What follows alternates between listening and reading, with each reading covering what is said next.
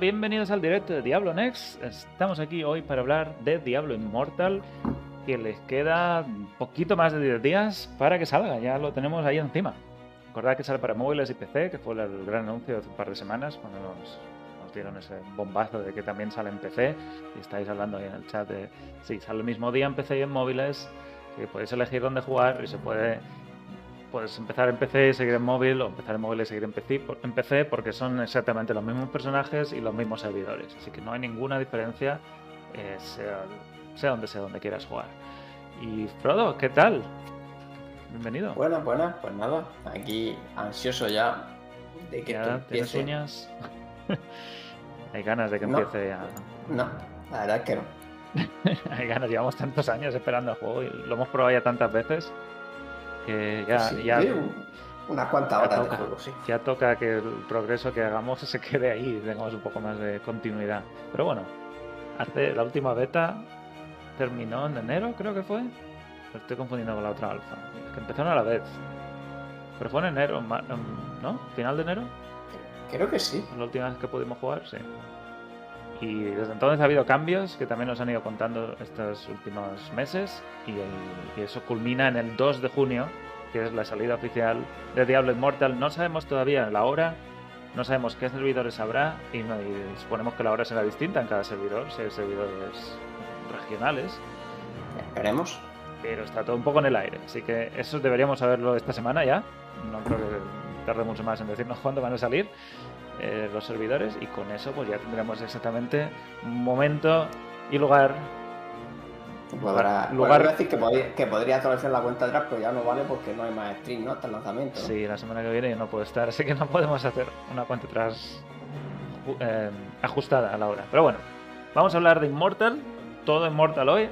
Vamos a, dar, a, a intentar convenceros, al menos de que lo probéis. Immortal tuvo mucha mala fama en- durante el primer año, quizá, hasta que pudimos probarlo. Y, la mala fama no se la merece, porque es un juego que creo que vale la pena probar. Creo que le están poniendo mucho esfuerzo, mucho cariño para sacar un Diablo completo. Un Diablo completo con sus dejes de juego free to play, sí, correcto. Pero al fin y al cabo un Diablo. mm, el- el- yo diría que el Diablo más completo que, que va a salir o que, va, que existe hasta que salga Diablo 4. ¿Estás de acuerdo con eso? Sí, yo creo que sí. No hay ningún diablo que tenga más variedad de, contenido. Ya te puede gustar más o menos, eso siempre, pero Exacto. Eh, y no vamos a intentar que os guste, vamos a intentar convenceros de que al menos le deis una oportunidad. Así que empezamos. Loraz, pásame el bicarbonato, que he vuelto a hacer las tres comidas del día de golpe.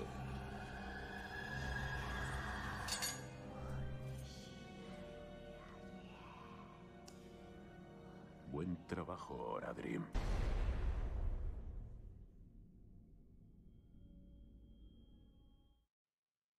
Pues Diablo Immortal es ese juego que se presentó en 2018 de una forma un poco extraña, no estaba muy claro si íbamos a tener simplemente un refrito de Diablo 3, que no iba a ir mucho más allá que un divertimento y muchos dijimos, bueno, pues jugaremos la historia y poco más, solo para ver qué pasa. Eh, y, y con el tiempo, yo creo que también a partir de ese chasco, o ese- esa hostia que se llevaron en el anuncio, le han ido poniendo tantas ganas y tanto esfuerzo que con el, en estos últimos años que hemos ido probando las la alfa y las dos betas que ha habido, o las dos alfas y la beta, no sé cómo lo han llamado, las fases de prueba, hemos ido viendo que, que hay un juego ahí y tiene, tiene mucho que ofrecer. Tiene mucho que ofrecer no solo como juego para móviles, sino como juego de Diablo en general.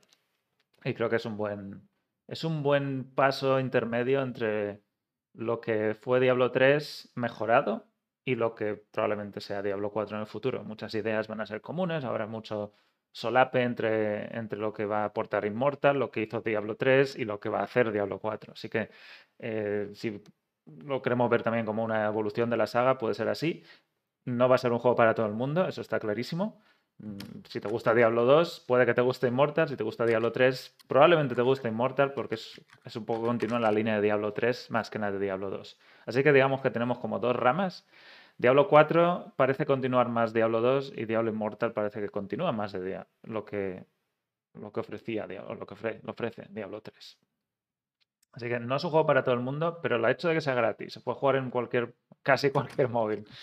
Y además en PC, para los que no quieran jugar en móviles, mm, creo que merece la pena dar una oportunidad. Y bueno, vamos a ver qué es Diablo Immortal. Diablo Immortal es, eh, sucede, la época en la que sucede en la trama de la historia es entre Diablo 2 y Diablo 3. Al final de Diablo 2, la piedra del mundo eh, queda destruida, Tirael la rompe, y, entre Diablo 2 y Diablo 3 pasan tren- 20 años, eh, y en esos 20 años donde se sitúa Immortal. Creo que dijeron 10 después del final de Diablo 2, Frodo, ¿fue así? ¿A mitad? No sé si ¿O van a cinco después? precisar mucho, pero. Bueno, no sé si eran no dos, o- recuerdo, pero- unos años pero bueno, después, a mitad más o menos. Entre 5 y 10 años, Sí. por ahí. Eh, entonces, A no ser que salga Adria, que podamos hacer la cuenta. a ver cuántos años tiene, Olía. Lía mejor, ¿no? Que salga Lía bebé. Sí. Y la trama sucede mientras estamos buscando fragmentos de esta piedra del mundo corrupta que han caído en distintas partes del mundo. Del mundo del santuario. Y hay un demonio, Skarn, que parece ser que es a donde se dirige la, última zona. El jefe final, entre comillas, porque igual no, no nos enfrentamos en la primera tanda de, historia. Que está intentando recolectar, recolectar esas piedras para hacerse con el control de, de santuario. Lo mismo que bueno, lo que hacen todos los demonios. La cabra tira al monte, ¿no? Bueno, en principio para hacerse con el control del infierno. Luego ya veremos. Bueno, sí. Para hacerse con el control de todo. Tú ya pero le sí. pones ideas que él no ha dicho, ¿eh? No pongas palabras en su boca porque. Seguro que es para hacer el bien. Para hacer el bien, sí. Y nuestro héroe pues se encuentra con muchos de los personajes que ya hemos conocido en la franquicia. Te encuentras con Caín, te encuentras con Charsi, con el nigromante de Diablo 2 también, está Chul por ahí. ¿Hay alguno más, Frodo?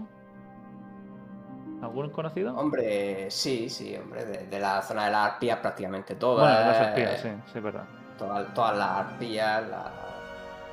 La condesa, pero bueno, no es una NPC. La condesa también, bueno, sí. Bueno, mm. Hay, Sí, hay muchos, mucha- sí, mucha gente, muchos personajes que reconoceréis cuando empecéis a jugar, que vienen de Diablo 3, de Diablo 2. No sé si alguno de Diablo 3, porque como es un poco más tarde, alguno aparecerá por ahí, seguro, en algún momento. ahora Ahí no atrás de. Heroes of the Storm, así que imagínate. ¿Quién está? ¿Joana, eh? Vaya. Vala, sí. Bueno, Va- sí, Vala es la cazadora de Diablo no sé. 3 con nombre. Sí, sí. Sí, verdad. Estaba en. Sí. Y la historia... Y la- ¿sí? No, iba a decir que la hechicera también, ¿no? Porque no recuerdo cómo se llama. Creo que también sale la Eh, hechicera de- del giro. Del, Ah, no, la del, la la de del maga. giro de Thor. Sí, ¿cómo se llama? Lin, Lin Ming, Lin, Lin Ming, algo así. Sí, esa también sale. La historia empieza en, en Wortham. De hecho, Wortham es parte de Diablo 3 también. Y empieza aquí en la barquita, donde llegamos porque parece ser que hay algo pasando ahí. No me acuerdo cómo empieza exactamente. ¿Cuál es, el, cuál es la excusa por la que llegamos ahí? ¿Te acuerdas? Que, que presente algo, ¿no? Presiente algo, ¿no? Es, es muy, no sé, también como, ¿no? Di- Diablo 1 también es un poco así de ese estilo, ¿no? Sí, se acerca un héroe a la zona y, y se encuentra con que Wortham hay una de las fragmentos de estos demoníacos de la piedra de- de- del mundo y es una zona tutorial. Aquí te explican un poquito cómo funcionan las habilidades, cómo lanzarlas, cómo hacerlo de la ultimate. Ahora veremos las habilidades. Es que y- esta es la, la única zona que no puedes agrupar con nadie. No, Sí. Tienes que hacerla en solitario. Y no hay nada, ni ningún motivo para volver aquí. Una vez la acabas, no hay eventos, no hay élites, no hay nada. Bueno, élites no sé si hay, pero vamos, no, no tiene ninguna motivación volver a esta zona. Hay un tele aquí y ya está. Por si quieres volver algún día. Exacto. La primera zona ya con materia es el cementerio de Ashwell, que es la- lo que replica un poco toda la lucha contra el rey esqueleto. Y es este cementerio que de hecho debería estar en Diablo 3, pero no está, ¿no? Pero no está muy lejos de Tristán tampoco. De Nueva Tristán. Sí, claro, traslado, pero no pasamos por allí nunca. Sí. Se, se- se entra por aquí, que pone a Wortham, es esta la, la entrada, y ahí la trama es un poco de. Te encuentras a, a Chul, donde hay una, una especie de lucha con su, una de su, aprendiz, que está intentando revivir al rey esqueleto. Bueno, al final terminas. Aquí está la zona donde están los NPCs, los, los comerciantes y todo esto. Para que os hagáis una idea de lo grandes que son estas zonas. Son bastante grandes. Son, no sé, del tamaño de... No sabría cómo decirla, con algo con Diablo 3, pero como son cambiantes también... proba- probablemente más de. yo- entre el doble y el triple, ¿no? Que las zonas más grandes de Diablo Sí. 3. Sí, todas son de ese estilo. Esta no es de las más grandes tampoco. Quizás es la más pequeña. y... Quitando Warzone. Quitando Warzone, que es la introducción, sí. Bueno, Eh, la historia al final termina en una mazmorra, que es esta de aquí arriba, el incumplimiento del Rey Loco, donde está el enfrentamiento contra el Rey Esqueleto, que va a caballo esta vez. No sé cuántas veces lo hemos matado ya, pero hay que matarlo una vez más. Y.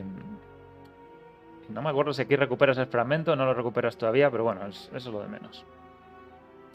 En cada zona de- del mundo de Immortal, que las veis aquí arriba, son quitando Wortham y Westmarch, ahora veremos Westmarch, 1, 2, 3, 4, 5, 6, 7 zonas más una más que no estaba en la beta, 8 zonas completas de mundo abierto, donde todas tienen algún evento especial, que en algunos casos pasan a, a horas concretas y en otros casos se activan al hacer ciertos, conseguir ciertos, no sé, materiales o, o Sí, matando gente por ahí, sí, estando, haciendo cosas. En la zona de, del cementerio, el evento se llama el carromato, no sé cómo lo traducirán, y es un carromato fantasmal que va por este caminito por aquí, y lo tienes que seguir matando, de vez en cuando invoca enemigos, y al final se para aquí, creo que siempre se para, y saca un jefe final, y al matarlo pues te dan los, los materiales que necesitas para mejorar tu equipo. Ese es el evento de, de aquí. ¿Este ¿Era en horas pares, era? No me acuerdo, pero sí, era cada dos horas, una cosa así. A ver, eh, no, horas impares. Este era horas impares. Y, Y bueno, de a madrugada no ninguno, por si alguien lo quiere saber. En principio, si no lo han cambiado, entre las 12 y las 8 de la mañana no hay eventos en Diablo Immortal. Es un, Sí, sí, que igual. es un poco extraño para la gente que. Habrá gente que a lo mejor juega de madrugada por su estilo de juego, pero, pero si lo han dejado igual que en la beta, esas 8 horas no hay ningún tipo de evento. Ya el carromato empieza a las 9 y ya cada 2 horas. Pues después del cementerio, llegamos. eh, no me acuerdo si es entre el cementerio y el bosque entre el bosque. Va- ma- prim- está ahora primero aquí, ¿no? vas. Antes no, antes ibas después, pero ahora vas, me parece, después del cementerio Después vas del la primera cementerio. vez. Sí. que Si vas la primera vez, que te explican algunas cosillas y luego vuelves Sí. Vamos a dejar Westmark para el final, porque es la ciudad principal. La siguiente zona es el Bosque Oscuro, que esto está en Diablo 2, tal cual. Se llama Bosque Oscuro, es donde está la condesa. Y aquí también está la condesa. Entras desde, desde el cementerio de Ashwell y aquí te encuentras a las arpías. Hay un campamento de las arpías, que se llama así, campamento de las arpías, donde es la zona donde están los mercaderes y los herreros. Y esta zona está corrupta por la magia de sangre o, o la rosa de sangre. Y la, la historia te lleva a matar a esta rosa de sangre aquí a la izquierda, que es un jefecillo de mundo. No es un jefe grande, pero es un jefe. Tiene su. Tiene su kel también. Y al matar la rosa de sangre, digamos que es la, la contaminación esta de sangre que tiene el bosque se libera un poco y te permite acceder a la torre olvidada que es la misma, debería ser la misma que está en Diablo 2 también. Aquí no te dan, no te dan runas. Solo aquí han mezclado el pantano negro, ¿no? Con, Sí, el pantalón con el negro. bosque oscuro, ¿no? el Está todo fusionado. Porque de hecho está el árbol de Inifus también está. Sí, está el árbol de Nifus. Ahora sí, ahora sí aquí. está dibujado, ¿no? Sí, sí, aquí. No sé si sabe, si lo ves, pero ahí. sí, sí. sí. Eh, está el árbol de Nifus, que también hay una historieta ahí con un druida. Que mucha gente dice, oh, podría ser la, la siguiente clase. Ya veremos. Y, y llegas a la torre olvidada, hay una condesa ahí al final, la derrotas y, y ese es el final de la zona del bosque oscuro. En esta zona el, el evento es eh, el árbol, de hecho. El evento es, es Conforme- ¿cómo era? ¿Que hay Sí, corrupción? como ibas matando en la zona, te ibas corrompiendo. Y entonces tenías, cuando llenas la barra, tenías que ir al árbol para liberar la corrupción y salía como un clon de ti y lo tenías que matar. Sí, muy fácil, eso era fácil. Pero también era un poco raro de saber cuándo iba a salir. Sí, bueno, no, al final salía por el tiempo. A lo mejor cuando vayas haciendo misiones ahí diarias, pues a lo mejor al tercer día o al cuarto día, pues lo tenías. O te podías quedar farmeando y a veces lo conseguías antes, ya eso. También depende de las recompensas que le dejen, ¿no? La siguiente es el mar de Sassar, que es una zona desértica. Esto sería como el acto 2 de Diablo 3, con exactamente el mismo estilo, no vais a esperar nada distinto, aunque hay una zona aquí arriba que es el dominio del horror, que es como un portal que se abre a una zona demoníaca que está ahí, un poco como pegote, pero ahí está. Y aquí la historia, bueno, entras al campamento de Tabri, desde Westmarch, y hay una inversión Lacuni, hay como un campamento Lacuni, y empiezas a recoger piezas para llegar a, a la tumba de Fajir, donde necesitas, que era un, un, un bastón, un no sé qué. Sí, bueno, son tres partes de un bastón, como si fuera el día del acto 2, solo que aquí, bueno, lo estás haciendo para ganarte el favor de la líder Sí, y que te diga dónde está la biblioteca de Zontuncule. sí, vamos buscando la biblioteca para, para ver cómo se pueden destruir los fragmentos. Cómo se pueden destruir los fragmentos. sí. Eh, campamento de Tabri, no de Cabri. Pero casi. No, los hombres cabras no están aquí. Y llegas a la, esta zona, esta es la tercera mazmorra, que sería la tumba de Fajir, donde está esta araña con manos, que bastante... Cuando, cuando la ves así parada, en batalla tampoco te fijas demasiado, pero bastante chunga.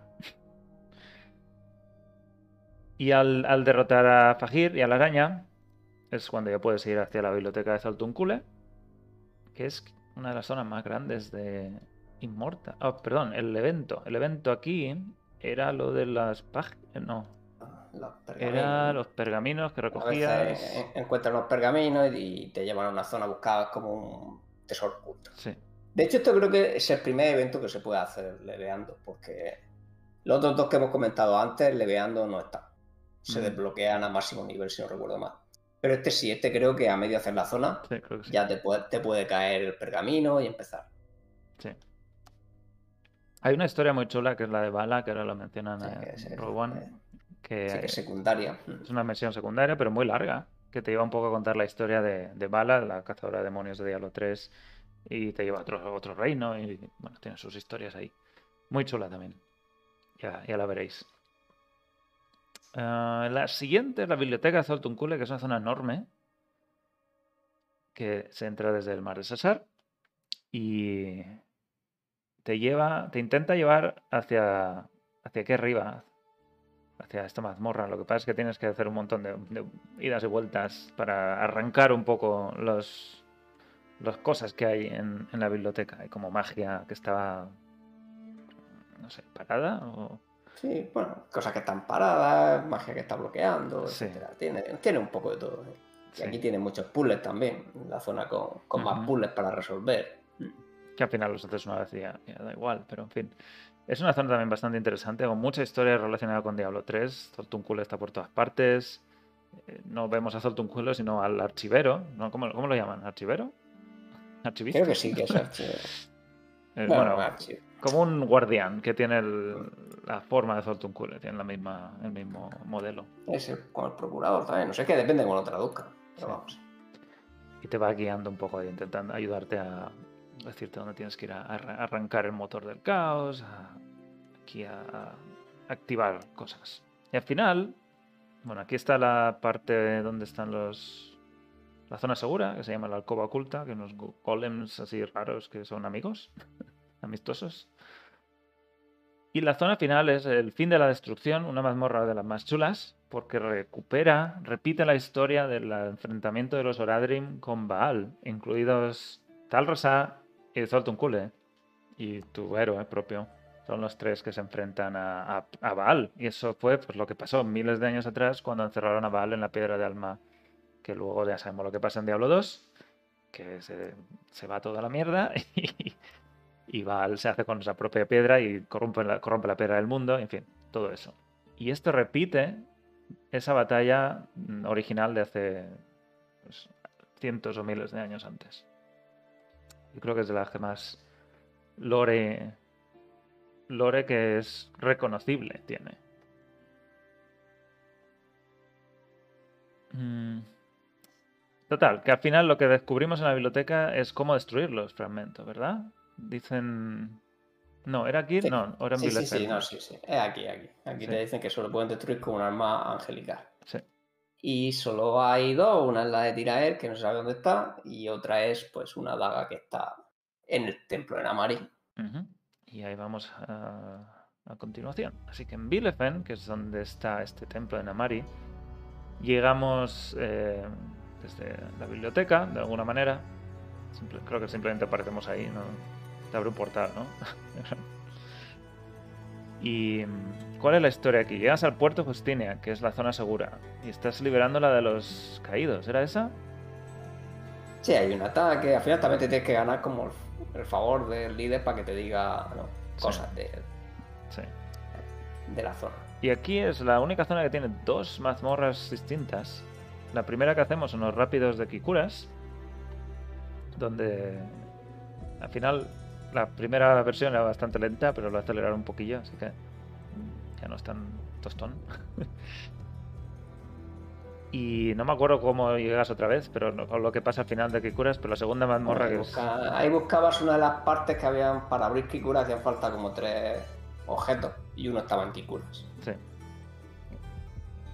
Y con eso terminas llegando al templo de Namari, donde te enfrentas a un demonio que es Sargoth, que creo que es el que más me gusta a mí de todas las mazmorras. Que va, invoca distintas- tres, tres jefes aleatorios Aleatorios, entre sí. muchos. Y luego se mezcla es el poder final mezclado de los tres jefes. Está bastante chulo este enfrentamiento. Eh, yo creo que es mi favorito. Y el evento de esta zona, que no hemos hecho el del Zoltunkul, ahora vuelvo. El evento de esta zona es una zona PvP que se activa cada cierto tiempo también. Un par de horas o Tres- cada Creo que cada tres horas, como lo dejaron. No me acuerdo. Y es la única que es seis y media. Es. Lo tenía anotado por ahí. Esta empieza a las diez y media de la mañana y es cada tres horas. Pues eso, si no lo han cambiado, se activa Hay aquí. cinco, cinco al día. Y es una es un eventillo muy cortito, no es el PvP PvP, es una lucha, pues no sé, durará dos o tres minutos entre los que estén ahí en ese momento y el que gana puede abrir un cofre. Y se lleva un legendario. Y se, lleva lo que sí. Y lo que nos ha faltado de Zoltunkule, el evento, son unas páginas que hay por toda la zona, que las encuentras tiradas en el suelo mientras das vueltas. Muy fácil de hacer también, porque en, en un ratito puedes encontrar las 10, creo que eran 10 las que necesitas. No, cinco, cinco. ¿Cinco? Para abrir un portal, cinco. Bueno, Sí. puede abrir, puede acumular todas las que quieras, ¿no? Pero, pero sí, Sí. de cinco en cinco. Y al tener 5 puedes abrir un portal, como dice Frodo, que te lleva a, un- a alguna zona donde puede incluso ser una... eh, puede abrir esta hidra, ¿no? Que está aquí. Activarla. Sí, cada, vez que abres una de esas se puede activar uno de los dos por segundo. La La hidra hidra o el golem. o el. Ujú, Y eso es para todo el mundo. Si se activa, pues Exacto. puede ir todo el mundo a matarlo y conseguir recompensa. Y ese es uno de los eventos más farmeables que había en, en Immortal. Porque está un poco... Tú eres el que vas buscándolo y activándolo. Y no necesitas nadie más. Lo que pasa es que sí que cambiaron, pues la gente farmeaba en dificultades fáciles para luego abrir los bosses en dificultades altas y eso lo cambiaron. Ya las páginas tienen que ser de la, dificultad de la misma dificultad en la zona que abres el portal. Bueno, entonces tenemos Bielefeld. Después de Bielefeld llegamos al Monte Zabaín. Y aquí, entre el Monte Zabaín y la tundra helada, la historia es conjunta. Esto también es una zona enorme. Llega desde aquí. Esta es la primera zona segura. Y mm, aquí, ¿cuál era la historia? Había este, este monje que estaba corrupto, ¿no? Y tenían que... Estaban estaban intentando, intentando contactar con el Derrotarlo, infierno. sí. Sí, sí, estaba eh, como aliado con los demonios y iba otro Sí. monje ayudándote para ver si lo derrotabas y demás. Sí, ese es por lo menos el principio de la historia. Luego se sabe un Sí. poco más cuando vas avanzando. Todo culmina aquí arriba en el mirador, donde hay una batalla final con, el, con este monje que se escapa. No sé si lo matan, pero se escapa el fantasma. Ahora mismo no me acuerdo. Era algo raro. No, no, se escapa, se escapa. Ahí se escapa. Se escapa de. Sí, tú no lo terminas de derrotar, se escapa y eso es donde te lleva la tundra helada. El evento de esta zona es la pesadilla ancestral, que es muy parecida a la del carromato, que hemos hablado en el cementerio de Ashwald, que es cada cierto tiempo se activa. Esta, también, esta es la hora pares. pues en la, en la hora par, en la hora impar, y va dando vueltas por aquí, y bueno, básicamente hay que derrotarla. Y puede Se estar lleva todo el como un escudo, Sí. que para quitárselo hay que ir activando unos templos de luz, y, y etcétera, etcétera. Pero sí, es, es muy sencillo también. Muy hacer en sencillo. grupo, sobre todo. Si estás solo, un poco más difícil. Yo la hice solo una vez en la alfa. Costó un buen rato. Eh, sí, te tira un buen rato, sí. Y al final terminas llegando a la tundra helada, que es la última zona que había disponible en la beta, desde aquí abajo. Y esta es la zona de los bárbaros. Esto es exactamente donde están las ruinas de Secheron. Esto debería ser igual que Diablo 3, porque se llegan a las ruinas de Secheron también. Pero no, es, no debe ser la misma zona, no sé por qué. La puerta no es igual, no sé. No sé. Eh, la zona segura está aquí, el hogar amargo. Y te lleva. Bueno, en el Morte Zabaín no hay ninguna mazmorra. Esta es la última que estaba activa en la. En la última versión de prueba. Esta caverna de los ecos. Y, y con esta última eh, mazmorra terminas persiguiendo al monje hasta aquí arriba. Creo que era aquí arriba. Donde llegas a una especie de portal demoníaco. El monje se escapa. O no sé si lo matas y lo que se escapa es el fantasma. eh, No me acuerdo. Aquí ya él. ¿Cómo era? Bueno, aquí ya sí lo matan. Aquí él se Sí, ¿verdad? Pero se escapa algo. fantasmas. No, no, no se escapa. No se escapa nada. No, aquí no. Aquí ya lo que pasa es que, claro, pues sí que consigue una piedra de fragmento de la piedra que se la da a Scan y Scan abre Eso el es. portal Sí. al infierno.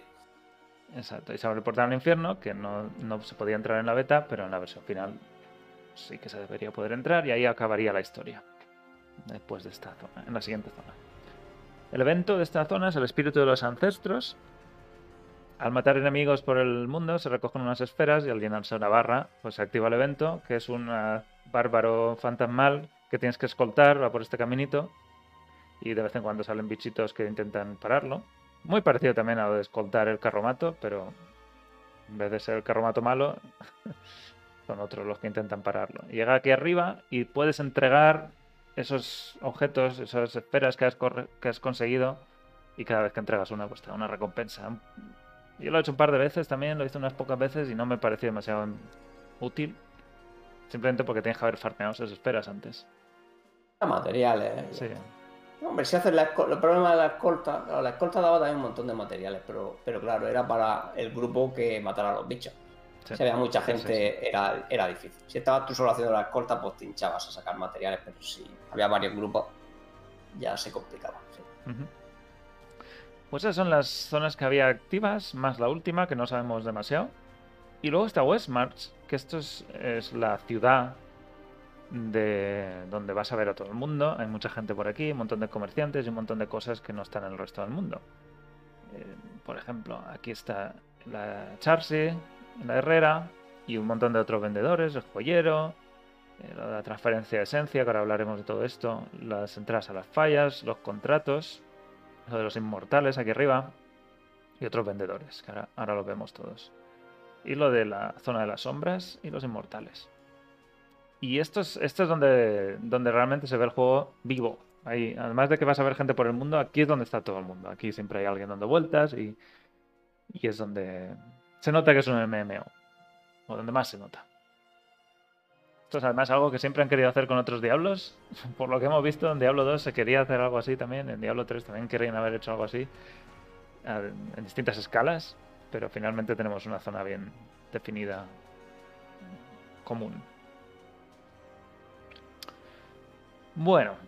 Pues eso es para. Eso habla de la historia y de las zonas de Diablo Immortal. Vamos a hablar de las clases. De salida, el juego va a tener seis clases, todas de Diablo 3, todas conocidas de Diablo 3, y es un poco también siguiendo la línea de Diablo 3. Las clases tienen una habilidad principal, que siempre tienen dos opciones. Estas son las dos del bárbaro. Y luego tienen hasta, te puedes equipar hasta 4 de la lista de estas. No sé cuántas son, 5 o 13 o 14 habilidades. Y aquí no hay runas ni nada especial, simplemente son. las equipas. Por ejemplo, agarre, martillo de los ancestros, muchas de estas son alto, son conocidas de Torbellino, de Diablo 2 y, también de Diablo 3 alguna. Por ejemplo, esta sería una build completa de, de bárbaro. Eh, el cazador de demonios, también conocido, lo mismo, dos habilidades más las otras que veis aquí, de, de habilidades que gastan. Bueno, la mayoría son. Aquí no hay recursos, la mayoría son simplemente con cooldown, en tipo de reutilización.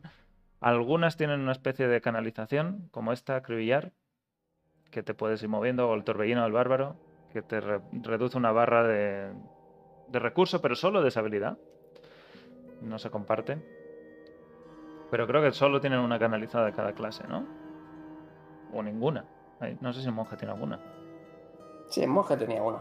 Creo que todas tienen una. El, el cruzado, creo, sí, el cruzado tiene una también, pero con sí, un, pero con con un legendario. legendario. Con un Mm. legendario, sí. Creo que todas tienen al menos una, porque de hecho hay gemas legendarias que. Hay dos gemas legendarias que Para canalizadas, con, sí. con, con la canalizada. Cazador tiene dos. Acribillar es una. ¿Cuál es la segunda? Mm, no sé. Ni- ninguna de esas. Ahí no hay nin- creo que no hay ninguna más que sea canalizada. ¿Empalar? Empalar. No, empalar de base. no Canaliza, sí, sí. Desde canaliza ¿La la cambiaron? Mm, Yo cu- cuando la jugué yo no era canalizada. Pues yo la jugué en la primera alfa, me parece el cazador. No sé. Bueno, Igual la cambiaron, sí. sí, puede ser que la cambiado a canalizada, sí. El cruzado, dos habilidades principales y esta es la lista, algunas conocidas como consagración, el escudo este que, del Capitán América, eh, la carga de caballería, que es para- muy útil para moverse La rápido. La veía más bestia el juego. Sí. El mago, el mago todas habilidades conocidas también, alguna nueva, cristal de hielo, Bueno, todas, todas, no. casi todas. El mago es de las que más conocidas tiene, creo. El monje, dos principales, y aquí tenéis la lista de habilidades eh, secundarias. Y el nigromante, que fue la última añadido en la última beta, que el nigromante no tiene habilidades de sangre ya, más allá de la explosión de cadáveres, que bueno, podemos también eh, decir igual es de hueso, más que de sangre. Bueno, Pero son hueso y espíritu. fuego en Diablo 2, así que. De fuego entonces, ¿no? eh, Bueno, pues esas son las, las seis clases de salida con sus, su lista de habilidades. Y, eh, y también está esa última clase que hemos hablado alguna vez, que podría ser el Caballero de Sangre, que ha habido data mining y que podría ser una de las clases futuras. Siempre han dicho que van a haber más clases, pero nunca han confirmado qué clases podrían ser. Bueno, pasando de, los, de las habilidades a los objetos. Los objetos en Diablo Immortal son básicos. Eh, ¿Dónde está? Pueden ser objetos básicos, blancos, amarillos y eh, bueno, azules y amarillos, igual que en Diablo, en todos los diablos. aquí hay uno blanco, aquí hay uno azul y aquí hay uno amarillo. Y cada uno tiene más estadísticas, los, los atributos, lo habitual. Pero lo que importan aquí son los legendarios. Los legendarios son los que realmente... Bueno, lo vemos mejor aquí. Los legendarios son los que realmente eh, vamos a equipar. No, no tienen ningún sentido a los otros, más allá que los, de los materiales de reciclaje. Y lo interesante en Immortal es que los legendarios son únicos de cada clase. No solo porque no te van a caer en otra clase, sino porque todos ellos activan algo especial en una de las habilidades de la clase. Ya no hay objetos de hacen más daño a los que están aturdidos o algo así. Que podría ser un poco más genérico. Por ejemplo, para el nigromante, esto está en inglés porque no tengo las traducciones oficiales. Este, esta, por ejemplo, activa algo en los esqueletos. Este también en los esqueletos. Esto en las picas óseas y así. Todos hacen algo en alguna habilidad. Y tenemos seis objetos principales: casco, brazales, hombreras, perdón, peto, pantalones y, y luego los, estos ya distinto en cada uno. Este tiene. Uy. Este tiene. El, el nigromante tiene espada o daga y escudo. O guadaña y escudo. El bárbaro tiene dos armas principales. El cazador tiene una ballesta y una. otra ballesta.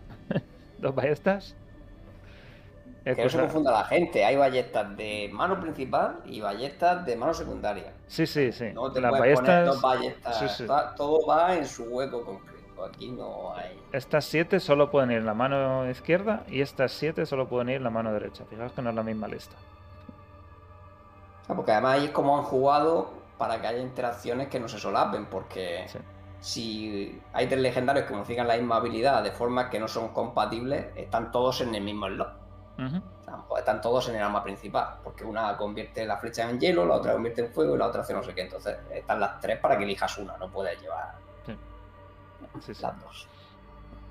El cruzado tiene una. ¿Cómo se llama esto? Un. La maza esta que gira. Mango, man- Mangual. eso. Mangual. Mangual y un escudo, estás pensando en, en inglés. Un mangual y un escudo. Y el mago tiene la varita, que a veces es una daga, es un poco también. Un arma. Sí, no sé. Pero esto parece una. Como una espada y una esfera. ¿Se llaman esferas? No me acuerdo. Pues esos son Esencia, los. ¿no? La traducción española fue esencia, ¿no? creo que sí. Y esos son los, los. Bueno, el monje, perdón. El monje tiene dos garras. O dos cosas, dos armas también. Puede ser una garra o un cosas, palo. Sí, pues, pues llevas palos, ¿no? Los palos, eso, en plan, allá. ¿Cómo se llamaban? Lo, lo miramos, ¿cómo se Porra, llamaban? ¿no? Eso de- No, no era porra. Ah, no, sí, lo un miramos, no me nombre- un Tiene un nombre, nombre, sí, sí. bueno, eso es de artes marciales de Sí. asiáticas. Los nunchacos y las, y las garras. También lo mismo que el, caza- que el cazador, algunas solo son de mano izquierda y algunas solo son de mano derecha. No pueden poner esta en la otra mano. Que parecen guantes, pero son garras. Y luego, además de eso, tienen en la parte izquierda, que no lo tengo, pero son seis huecos de eh, objetos secundarios, que son un amuleto, dos anillos, unos brazales y unas botas. ¿Verdad? No, me falta uno. Sí, bueno, me falta uno. Dos anillos, un amuleto, unos brazales, unas botas y... Míralo en el vídeo de cabeza, siempre se me olvida alguno. Tienes la screenshot de antes. Tengo la screenshot de Eran botas dos- aquí. dos Un amuleto, dos anillos, Cinturón, ¿no? guantes, cinturón y botas. Eso es. Sí. Eso es lo que estamos hablando aquí. Los de la izquierda, que son objetos que no son legendarios, solo pueden ser eh, blancos, amarillos o azules. Y en la última beta, objetos de conjunto. Y los objetos de conjunto, que los han cambiado, ya no son. Bueno, los conjuntos son los mismos, pero los efectos que veis ahí los han cambiado. Pueden tener efectos cada dos piezas, cada cuatro piezas y cada seis piezas, muy parecido a lo que es Diablo 3. Y esos tienen una. No, eso ya son más genéricos. No tienen ninguna cosa especial de cada una de las clases, sino que son pues, lo que había antes. Aumenta el crítico, el daño continuo se incrementa al canalizar, cosas de ese estilo. Hay Y, mascotas que, bueno, todos tienen mascotas, pero al final, claro. Sí. Eh, al único que le va a funcionar probablemente al necromante, pero bueno, sí, existe uno que daña mascotas también. Y, y esta es la, la zona de equipamiento del personaje, lo que hemos dicho antes, los, los seis huecos. Y con eso hemos descrito todos lo- los, los objetos. Aquí repito otra vez, esto era uno de los blogs iniciales. Objetos blancos, objetos amari- azules, amarillos. Y ya finalmente los legendarios que hacen algo con tu. Con, una habilidad concreta de esa clase. Además de eso, los objetos tienen rangos. Veis aquí un 5. Eso significa que los puedes subir de nivel. Algo que también se ha pedido bastante en otros diablos. Que intentes mejorar el equipo que ya tienes. Pero aquí se hace realidad con algunos materiales que vas consiguiendo al reciclar o al hacer eventos. Puedes mejorar los rangos de los objetos. Y además, al llegar a un nivel concreto, se activan o se añaden más atributos. Esto es muy, muy habitual, al 5 y al 10 creo que era, o al, 5, y al- al 6 y al 12, algo así. Ah, Sí, 6, 12. Y nunca llegué más lejos, pero 18 a lo mejor, no lo sé. No me acuerdo. Y bueno, esto es un poco confuso también porque dependiendo a qué nivel, esos atributos que añades son parte de una familia de bonus que puedes reforjar con piedras de reforja que no son fáciles de conseguir tampoco. Y se supone que si todos los bonus que añades son de un nivel, una familia concreta, eso activa también un bonus especial de la reforja de esa familia en especi- eh, especialmente. Era eso, ¿verdad? Sí, si juntabas todos de la misma familia, que eso también era un poco extraño, pero Sí. sí, te daban un bono especial. Bueno, quedas con la idea de que se pueden mejorar, salen más atributos y también puedes reforjar estos atributos que has ido sacando con el, con el tiempo.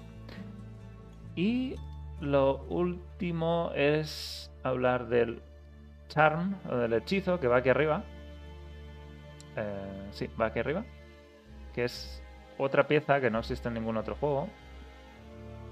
Que se supone, ya veremos si lo han cambiado porque la última versión era bastante inútil.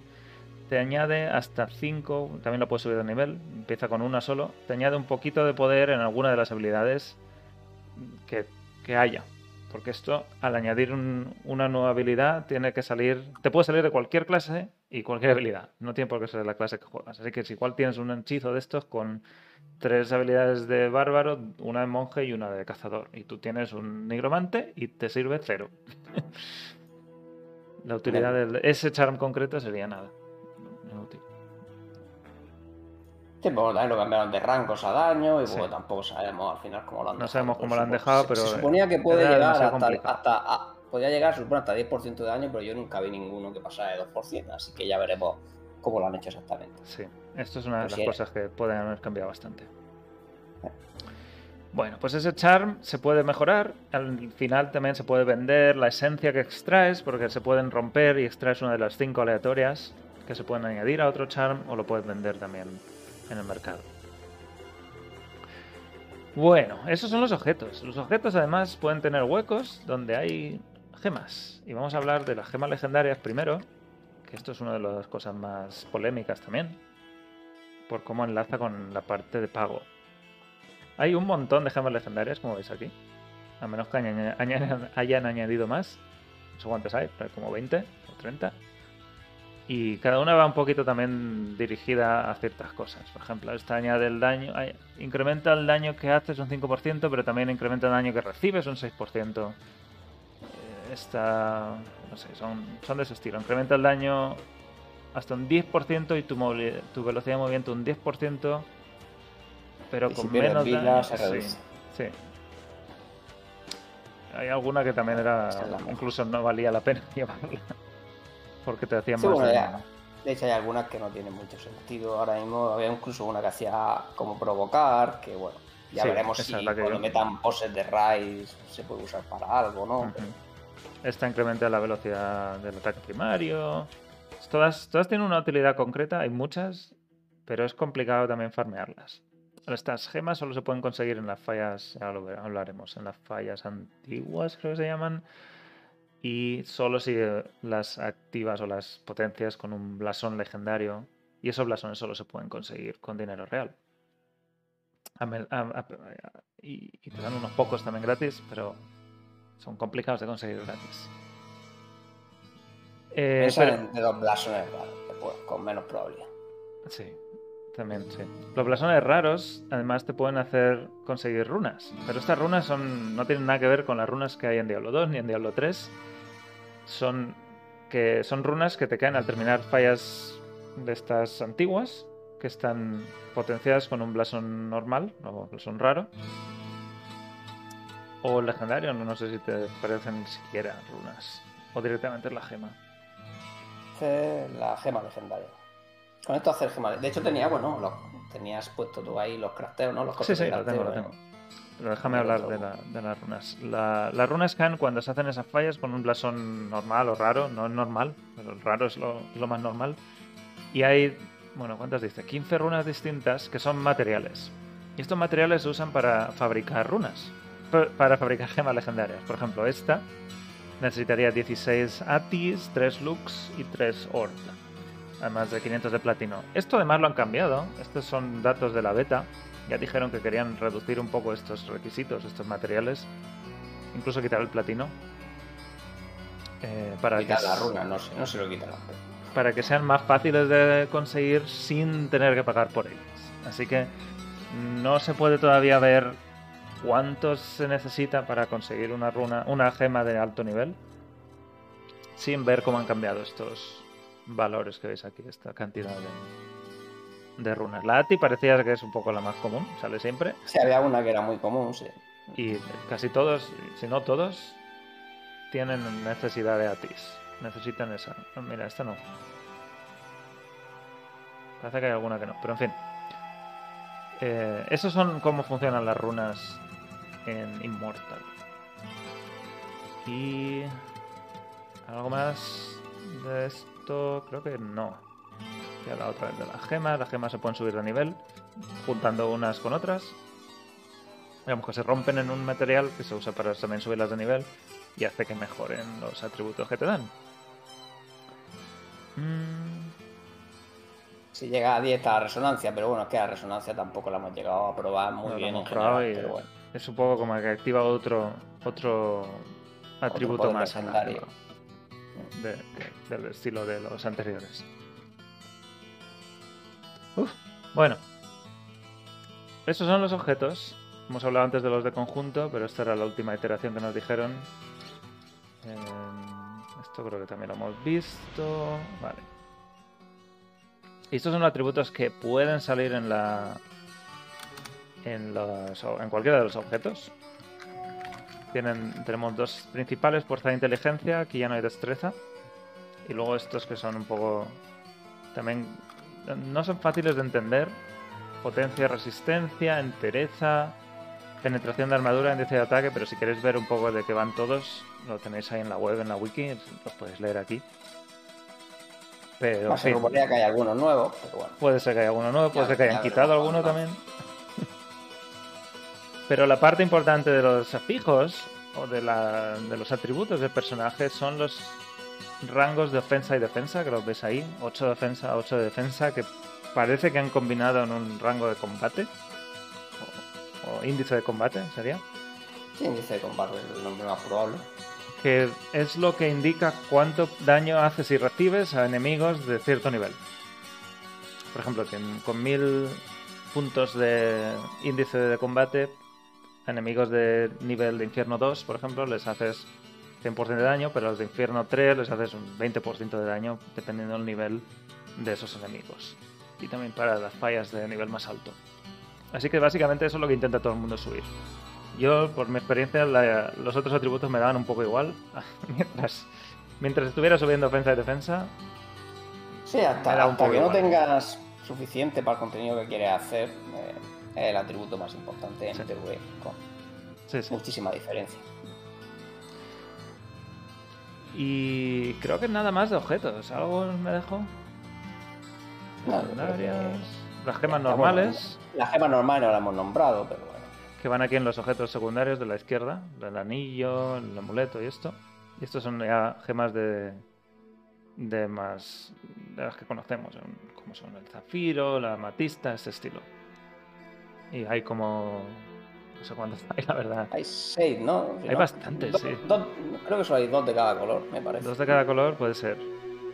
Dos rojas, dos amarillas y dos azules.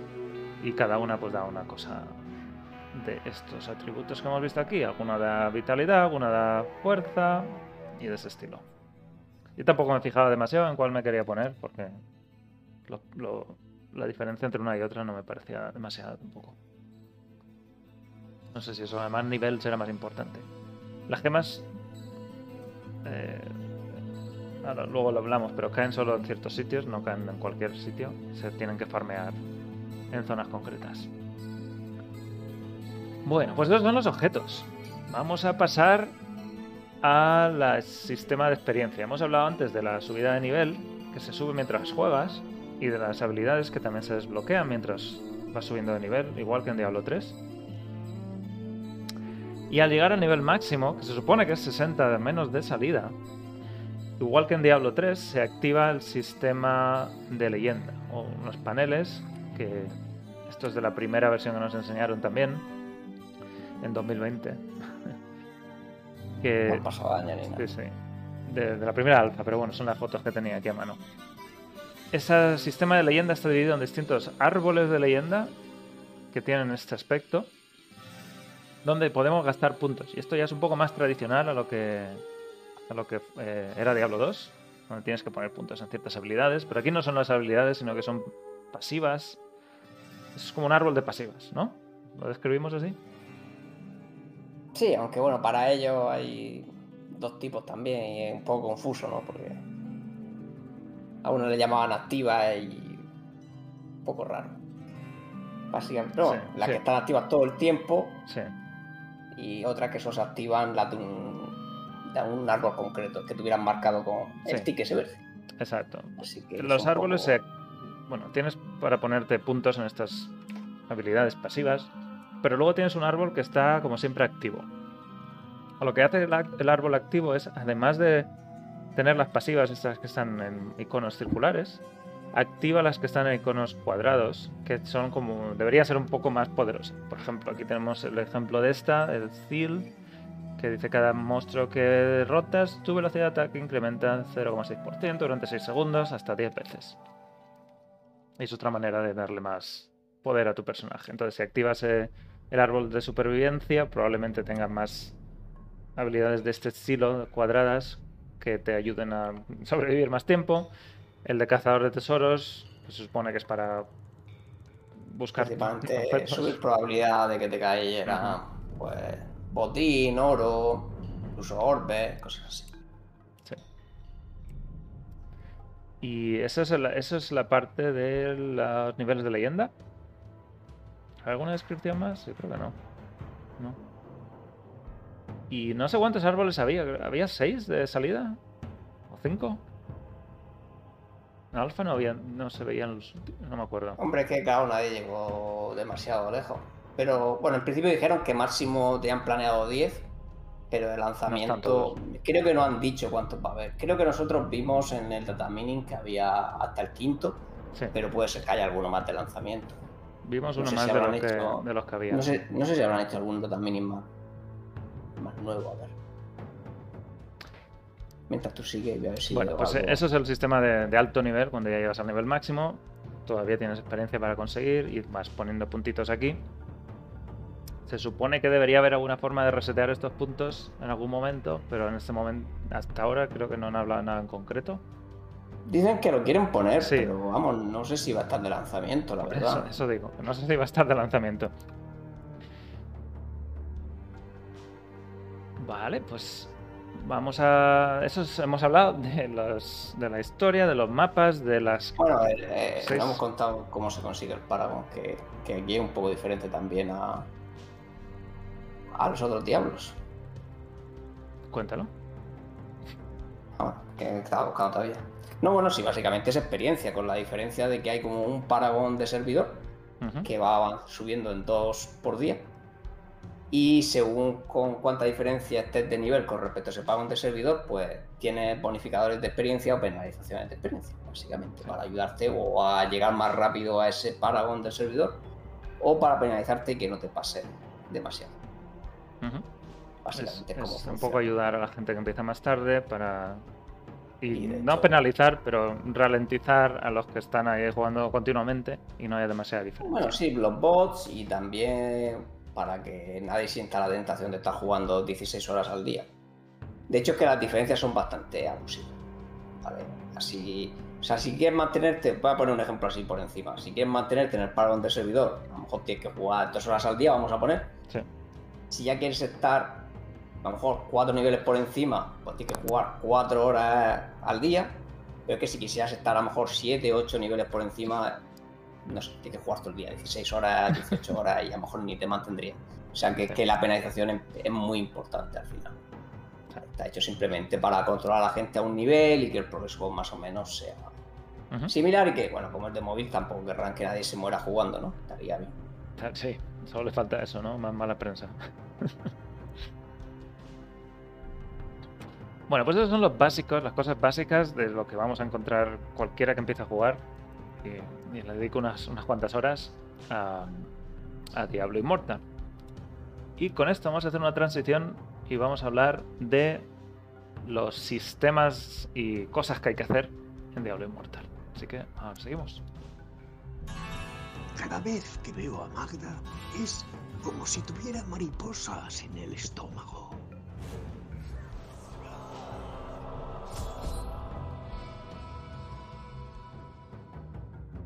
Y para eso volvemos a Westmarch, al mapa de Westmarch, y os vamos a indicar dónde están cada una de estas actividades que hay que hacer en Diablo Immortal. Empezamos por abajo. Y tenemos lo primero, el artesano de dijes o los hechizos, estos charms que hemos hablado. Que creo que sí lo tradujeron como dijes esta vez. Así que este, este es el que se dedica a añadir más poderes en los dijes o a romperlos. Aquí arriba tenemos un vendedor que este sería como el Gehet, que compras por oro eh, Piezas. piezas y te pueden salir. Jugada arriesgada, Sí, jugada arriesgada. O como le llaman ahora, probar suerte. como lo queráis llamar. Eh, pero esto es por oro. Y ahora hablaremos al final de las monedas. Esto se usa el oro. Este es el que te identifica los objetos legendarios. Hay uno en cada zona segura de los, todas las zonas. Pero en Westmarch está aquí. Aquí está el mercado, que es como una casa de subastas descafeinada. Aunque tiene muchísimas limitaciones. Solo puedes vender algunas gemas legendarias, algunas gemas normales. Algunas me refiero porque te tienen que caer en ciertos sitios y no están unidas a cuenta. ¿Y algo más? Gemas normales, dijes y gemas legendarias. Sí. Creo que ya está. Sí, los dijes no, la esencia de los dijes. Sí, bueno, los, sí. los dijes traídos, eso. Sí. La, Este es la transferencia de esencia.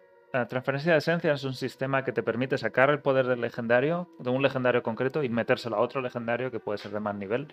Es un poco un, un cubo de Kanai también extraño, porque con esto lo que haces es que da igual el legendario que te caiga, al final le vas a meter todo el poder que tú quieras y no tienes que ir cambiándote entre objetos, entre unos y otros objetos. Me parece una solución correcta, que no tengas que estar guardándote toda una lista de objetos, sino que con la esencia que ya has extraído puedes rápidamente cambiar un legendario por otro y seguir. ¿A ti qué te parece una solución buena, Frodo? Sí, hombre, lo hace más fácil la caza de objetos al final. Claro, solo te tiene que caer los poderes legendarios porque te caiga una vez cada uno sobra. Los Y luego ya bueno, con que la base 42 sea había. ¿no? Sí, un Y luego, ya, y luego conseguir una base buena, ¿no? Eh, sobre todo con lo difícil que es conseguir una de triple estadística, triple atributo, que eran extremadamente difíciles. Pues imagínate que te cayera una triple atributo con, con el poder que tú quieres, sería imposible. Arregla un poco el problema de que me ha caído el legendario, un legendario ancestral primigenio que no me sirve. Algo de ese estilo. Por ponerlo en palabras de Diablo 3. Aquí tenemos al joyero y a un vendedor de una moneda para mejorar joyas. Y este es el que te mejora las gemas eh, normales y las gemas legendarias también, si necesitas bueno, las normas ya lo dejaron, que lo podías hacer creo en cualquier sitio, pero sí. en cualquier sitio. Donde... Creo que las normales ya te dejaba en cualquier sitio, en el mundo también. También había un... Aunque en la beta creo que ya se podía. No, no, que no, podías hacerlo desde, la- desde el menú, creo. Pero Mm. si las gemas legendarias sí tenías que ir todavía obligatoriamente al joyero. No sé cómo lo van a dejar No en el final, pero vamos, imagino que. Sí. Aquí tenemos al herrero, que también hay uno en cada zona, segura de los mapas, que es el que te sirve para reciclar los objetos que no necesitas y también los materiales. Eh, y hace otra cosa que ahora no me acuerdo cuál era. ¿Era reparar? La escoria, la escoria. La escoria, eso. La escoria. La escoria, que es una moneda también que se consigue solo en un sitio concreto que ahora veremos al final. Y el vendedor de las piedras de reforja, que es esto que hemos dicho de que los objetos cuando mejoran de rango te añaden un atributo de una familia concreta, necesitas una piedra de reforja para que puedas reforjar ese atributo. Y esto también es algo un poco rebuscado. No sé cuánto sentido tiene, pero en fin, ahí está. Seguimos para arriba y Otra capa más de personalización. otra capa está. más, exacto, sí. Aquí vamos a la zona de- más principal, donde hay un montón de cosas que hacer. Aquí a la izquierda está el tablón de anuncios, que es donde están los contratos muy parecidos a los contratos de Diablo 3. Ve aquí, mata a 50 de estos, ve allá, recoge cuatro cosas de los no sé qué. Y, y puedes llevar activos cuatro al mismo tiempo, que tienes que volver a entregar, pero creo que cada día te dan 8 o, o una cosa así. En la beta 8, creo. Sí. Así que... eran 12, así que no sé cómo lo dejarán, pero imagino que 8 está Sí. bien. Y con eso consigues materiales, consigues objetos mientras vas por ahí y oro también. Bastante oro. Y es algo que si no tienes muchas cosas que hacer, pues lo puedes hacer en, en cinco minutos, igual te haces dos contratos. Es, fácil. Aquí abajo tenemos eh, las fallas antiguas y las fallas desafío. Las fallas antiguas son fallas de estilo... em, fallas superiores. No, perdón, fallas normales. Estas son las normales. Que tienen un nivel parecido al tuyo. Se adaptan. Y son las que se pueden potenciar con los blasones raros y los blasones legendarios. Aquí es donde se consiguen las runas que hemos hablado. Y también las eh, gemas legendarias, que es el, sistema principal de, de pago. Y son, no sé cuánto duran, no sé si son 5 minutos o 7 minutos. No son tan largas como las de, Diablo 3. No, creo que el máximo es 10, pero bueno, nunca te 10 das eran. 10, ¿no? Porque con Sí, o te matan o y demás, es que es muy fácil. Es que esta- estas fallas no están hechas para que tengan ninguna dificultad. Sí. Además, eh, los blasones añaden efectos a la falla, efectos que pueden ser negativos o positivos. Hay efectos, por ejemplo, de que si, te- si no te mueves te quitan vida, o que cada vez que disparas una habilidad te quita vida. Y otros que es al revés, que los monstruos tienen, no sé, andan lento, no me acuerdo cuáles eran. Unos que te benefician y otros que te Bueno, haces perjudican. crítico por la espalda, Sí. recarga el, el ultimate más rápido, tira rayos, yo mil cosas. Y le dan un poquito de variedad también a esas fallas, porque casi hay muy poca variedad en las fallas en, eh, en esto, no son como las de Diablo 3. Y la única variedad viene de, ese, de esos efectos de los blasones. Se pueden hacer en grupo, y mucha gente puede poner blasones a la vez, y todo eso ayuda a que las- al final la recompensa de gema, de perdón, de runas sea más alta. No, de runas tampoco, de, De runas no. ¿cómo se llamaba? El fuego fatuo. Eh, este. el Fading Sí. Ember, ¿no? el Fading Fading Ember. Ember. Hay Sí, como sí. una monedita que también Esta. podía usar para comprar runas. Es que como tiene tantas monedas al final. Sí, lo, lo hemos llamado ascuas aquí, pero a saber cómo es la traducción. Sí, bueno, ¿cómo se llama? Eso sí que escala con lo que hayan metido tus compañeros. Y es eso es. una ayuda extra para al final crearte alguna gema legendaria adicional. Con eso puedes comprar runas y las runas sirven para fabricar gemas. Y aquí está el vendedor de blasones, que también te venden unidades limitadas de blasones legendarios por platino. Antes estaba puesto a 100 al día, ya veremos si eso ha cambiado también. Porque yo creo que muchas veces las que intenté ir a comprarlo no estaban ya disponibles. que no tenía, claro, era mucho más rentable que los crafteos porque al final, bueno, le han bajado los costes a los crafteos y todavía no sabemos cómo lo han Sí, dejado, ¿no? pero es que no tenía, no tenía sentido porque eh, costaba, los crafteos costaban casi el mismo platino que esto y aparte runas y aparte no te, no te daban gemas de tan tanta calidad, o sea, no te han prohibido darte las gemas más altas, o sea, Sí. que no tenía ningún sentido como estaba antes, todo el mundo quería gastar el platino aquí. Sí. Pues esa es la parte de las gemas legendarias. La otra parte de las fallas, o el otro tipo de fallas, son las fallas de desafío, que estas tienen un nivel concreto. Estas se parecen más a las fallas superiores, donde entras a una falla nivel 10, de nivel 15 y de ese estilo. Cada falla te da una recompensa concreta, además, y no las puedes repetir. No tiene sentido repetir una falla nivel 10 y ya la has terminado. Es un poco para también evaluar tu potencial. Hay una lista, hay una clasificación con los que más los que han llegado más alto, que nosotros Prodos tuvimos un montón de tiempo la de cuatro Sí. jugadores, porque nadie lo estaba haciendo. De, de hecho, en, por clase, en solitario te dan recompensas cada semana, si no lo han cambiado, y en grupo te dan recompensas cada mes, los que hayan quedado más arriba. Ujú. En solitario no hay ninguna que te compare con la otra clase, por si alguien lo quiere saber. O sea, que si tú juegas, no sé, mago, que está considerado una clase bastante mala, compites con otros magos para la recompensa semanal. Ujú. Pues esa es la otra, la otra actividad de fallas. Estas ya son un poco más concretas. Además te sirven para que puedas desbloquear ciertos objetos o algo así. Era que llegabas a, ciento, a cierto número de falla o nivel de falla, te podían Sí, caer... Lo que hacía es que, claro, por ejemplo, de la- lo que hemos llamado jugadas arriesgadas, pues ya te pudieran caer objetos de dificultad superior, o en las fallas antiguas también, en sitios así. Porque por el mundo depende de la dificultad que tengas, pero claro, la- el vendedor no tiene dificultad, las fallas antiguas de hecho tampoco tienen dificultad, aunque la gente se montaba unos líos. No sé si te acuerdas tú los líos que montaban, porque se creían que, que tenían que estar el líder en la dificultad tuya, todos esos líos. Yo no sé si tú Bueno, tuviste, las pero- otras tampoco. Las, Pero ninguna de las la, dos no, la desafío que eliges tú, le eliges tú la dificultad, sí. claro. Pero la falla antigua se equilibra a la dificultad de cada jugador independientemente. O sea, tú puedes ir en grupo de cuatro y uno era para él como si fuera normal, para ti es infierno 1, para otro es infierno 2 y da Ujú. igual. Y este es el último que hay aquí, que es el bestiario. Esto también está en todas las zonas seguras. Y es algo que se. Es como una, una misioncilla secundaria. Mientras vas matando monstruos, recoges esencias de los monstruos. Y eso te, al tener 10, puedes ir al libro este del bestiario. Y, en fin, ha cambiado esto un montón. Pero creo que lo último era que te daba objetos. Y ya está. Te da objeto Y de un montón de experiencia y oro. Sí. Si no lo han cambiado, otra vez. Ujú. Y aquí arriba tenemos al mercader de empuñaduras, ya veremos cómo lo, cómo lo llaman. Hilt era en inglés, que es otra moneda también que existe por ahí, que parece que es la moneda de Westmarch, donde te vendían, te podías comprar también, creo que era un objeto legendario al mes o... Bueno, el objeto legendario creo que a la semana, O la un semana. blasón legendario al mes, una gema legendaria al mes, y ya cosas que iban cambiando cada, Sí. cada ocho horas, me parece. Y, y eso es otra de esas monedas que se pueden conseguir haciendo cosas que puedes gastar ahí por... También muy especial, hay que, había que visitarlo de vez en cuando porque iba cambiando el menú. Estos portales que veis aquí, la sala de la ascensión y la corte de los susurros son para el sistema de las... el ciclo de las... El Ciclo del del conflicto, Eso es, sí, que ahora, ahora lo cuento. Pero antes de llegar ahí, hablamos de los campos de batalla, que este es el PvP ya bien hecho.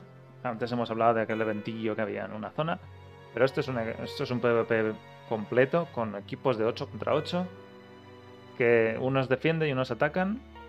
Hay como unos, mm, no sé, unos monstruos gigantes, unos gigantes que van avanzando por el campo de batalla, los tienes que escoltar. Los otros los intentan evitar que los escolten. Hay una, una especie de checkpoints o zonas donde tienes que llevarlo para que tu zona de reaparición cada vez que te matan se vaya acercando. Y se parece, diría yo, si queréis, a, a lo que es Overwatch con la carga. Que vas ganando terreno y los otros La segunda parte, sí. El campo de batalla. Eh, La primera era, sí, la primera era destruir, ¿no? Destruir, luego era la escolta, que es como la carga, y luego era destruir una base, un eso Sí, final. y llegas al final, un- que es lo de Heroes. vamos. Sí, es una mezcla así extraña. Y eran Vale. como tres cosas, tres fases diferentes. Sí. Y ahí siempre hay un- uno que ataca, que elige al azar, uno ataca y otro defiende. Y aquí cada uno tiene sus estrategias y ya irán saliendo cosas nuevas porque había clases que eran más útiles para esto, algunas gemas eran especialmente útiles para esto. Y eh, también entra un poco la diferencia entre los que han comprado muchas cosas y los que no hayan comprado tantas y a ver cómo se termina de balancear todo eso. Bueno, había, había algo de límites, pero bueno, no sé si lo habrán aumentado. Había... En PvP las estadísticas no funcionaban exactamente igual. Sí. que controlaba un poco ¿no? a la gente que te sacaba mucho equipo, pero tampoco era suficiente como para que le ganaras, ¿no? Simplemente no lo hacían mortales, al menos, ¿no? Pero, sí. pero bueno, el sistema está ahí, o sea que si Blizzard quiere equilibrar PvP, con ajustar un poco mejor esos valores, podría hacer que, lo, que fuera bastante independiente del equipo, ya es lo que ellos quieran. Y hay clasificaciones también. Y incluso creo que hay alguna. misiones también, alguna que te da para hacer uno de estos campos de batalla. Sí, por lo menos en la guía te, obligaba- sí. en la guía te obligaban a subir algo de ranking y demás. Bueno, pues vamos a hablar de la, la zona de los inmortales y la, eh, la corte de los susurros, que es el ciclo del conflicto, que nos lo presentaron en la segunda beta o en la segunda alfa, en la segunda fase de pruebas. Y esto también tiene su propio lore y es una zona bastante central al- a la parte PvP de Immortal. Hay dos facciones, que son las inmortales y las sombras, que están intentando luchar entre ellas. Los inmortales se supone que tienen la tarea de defender el santuario, que alguno dirá, ¿y qué, por qué no han hecho nada mientras estaban ahí Val y Diablo cargándose el mundo? Bueno, pues Estaban de vacaciones en la isla de Escobo. a saber, Te lo he dicho yo. con los Oradrim, ¿no? Hmm. Pero bueno, sí, todo esto se explica en el juego. Hay, mientras te introducen todo esto de las sombras y lo del círculo de conflicto, hay historia, te, te hacen jugar un poquito para ver cómo es cada una de estas cosas. Eh, dos facciones, los inmortales se supone que están intentando o son los encargados de defender santuario y las sombras están poniendo a prueba continuamente a los inmortales para que no se duerman. no sé qué pasó porque se durmieron mientras Baal estaba ahí con sus cosas. Pero bueno, para que no se duerman y, en algún momento las sombras intentan hacerse con el control o hacerse con el poder o el lugar, ponerse en lugar de los inmortales y, en, ese, en ese momento es donde se hace el cambio de ciclo. Y alguien, un grupo de sombras nuevas se convierte en los inmortales. Y esa es la explicación básica. Eh, ¿Cómo se traduce esto en el juego? Pues empieza con la, la corte de los susurros. Y ya veremos cómo ha cambiado esto también. Pero hasta el momento había una especie de lotería y con la que te convertías en sombra. Al convertirte en sombra entras en todo este sistema, te explican cosas durante 10 minutos. Y no vamos a entrarnos Fácil. ahí. ¿Eh? Que fácil 10 minutos, sí. Sí, sí. Un buen rato para hacer para la explicación. Y hay distintas actividades dentro de esta corte de los susurros. Algunas son eh, para matar a. Casi todos son PvE, diría. Unas son para probarte a ti mismo con niveles de. de La que tiene un horda. poquito de PvP, el asalto a la bóveda, pero. Sí. Está- hay una especie de modo horda y un asalto a la bóveda que intentas ro- robarles a los inmortales. Y si, si, se- si la alarma suena, se supone que un grupito de inmortales deber- viene y, y te da pal pelo. Hay PvP, que Eh, normalmente te ya PvP, sí, te dura, duran nada. Y ¿hay alguna zona más en la corte? Algo. Ahí estaba lo que era así como por pisos, ¿no? La, Claro, el sí, el camino modo de horda, sí. sangre, los, los encargos, bueno, los Sí, contratos los se llaman estos, encargos, sí, o contratos como sean, que también son Eh, similares a estos de aquí, que hemos visto antes. el asalto a la, bueno, está el asalto a la bóveda, que eso se puede hacer todos los días, y luego tenías, eh, falta una cosa más, bueno, está el rito de exilio, pero bueno, esos son los domingos, que son contra los inmortales, Ya está, esos son. y me falta algo más. Creo que son esos. Eh, ah, bueno, y la, están las asambleas, que podías ir a horas concretas y hacer Igual un lo han pequeño cambiado también. Bueno, Estos son los y te daba, un, te daba un montón de experiencia. Eso era lo otro que se podía hacer. Las reuniones esas que las llamamos Sí. todas ahí, que eran Los contratos son unas búsquedas que tienen más. eh, una historia un poquito más larga que las, los contratos que son que hemos visto antes. Tienen una especie de hilo que te cuentan qué ha pasado con algún inmortal que sea. No sé. Se ha quedado por ahí Sí, tonto y tienes que ir así un poco corrupto. Exacto, sí. Eh, eh, las sombras son la anticorrupción de, del santuario. La segunda es la de la cámara, que es esa zona, intentas colarte en la cámara de los inmortales y escapar de ella con todo el botín. Pero si, hay una alar- si suena la alarma, si los inmortales son alertados, se pueden, pueden aparecer en grupito también y te, y te pueden derrotar. La senda de sangre, que es ese modo, modo horda, donde cada piso superado mejora el rango en las filas y todo esto te va dando puntitos y también esas monedas para los mercaderes. Las reuniones, que también igual lo han cambiado, quién sabe. Eran a ciertas horas concretas y básicamente había que ir ahí, mm, darle al botón y en cinco minutos tenías todo hecho. Y la última era el desafío. ¿Era esto? No. Ah, el rito del exilio. Claro, Listo. El reto de Sí, sí, exilio, sí, lo has dicho son a los antes. domingos a una hora concreta, ¿no? Los domingos, donde todo hay un grupo de sombras que se enfrentan al inmortal. Y con eso. Esto también ha cambiado mil veces, así que no sabemos cómo será la versión final, pero bueno. Sí, en esa batalla, si derrotan al inmortal, que además va manejando un, un, un gigante, no maneja su propio personaje. Si lo derrotan, hay un cambio de ciclo y un nuevo grupo de sombras que se llaman clanes oscuros, que también igual ha cambiado todo eso. No Debería- se supone que ha cambiado, de hecho, pero bueno, Sí, sí. Debería tomar el poder de las inmortales y hay un cambio de ciclo. Y digamos que se celebra durante, una semana en el juego. Con, Sí, con de hecho, le dan recompensa a todo el servidor todo el mundo. cada vez que hay un cambio de ciclo. Y los inmortales, por otra parte, tienen también sus cositas que hacer, aunque son menos y menos interesantes. Y también veremos cómo ha cambiado esto, si es que ha cambiado algo. Tienen, lo más interesante es una, un asalto, una raid de hasta 48 jugadores.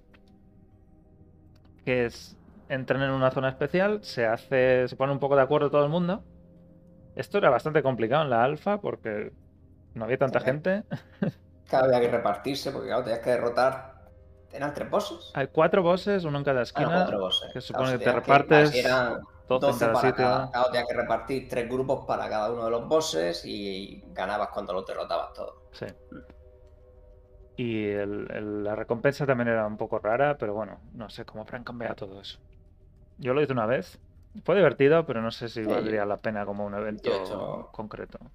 Claro, es que de aquí lo que pasa que yo ya entiendo dónde está la ventaja. Y es que de aquí creo que pueden salir los legendarios de tres atributos. Entonces, por eso sí he pago. Sí. Es lo mismo que el ciclo ese semanal. ¿Te acuerdas tú que cuando acababa la semana podías. lotería Había una lotería también de objetos Sí. que podías elegir que tú querías según tu contribución. Sí. Y ahí también podían salir legendarios de tres atributos, que eso es pues, como los primigenios de Diablo 3, por resumirlo. ¿no? Entonces, claro, era la, la ventaja real de los inmortales, eh, aunque sus eventos eran peores que los de la sombra, era que tenían eso, esa pequeña posibilidad de conseguir legendarios mejores. Aunque también se tenían que pelear entre ellos por ellos, la verdad. Pero bueno. Y tienen unas misioncillas muy sosas, que suele ser hace esta mazmorra o, no me acuerdo, hace un campo de batalla, algo muy, muy, muy simple.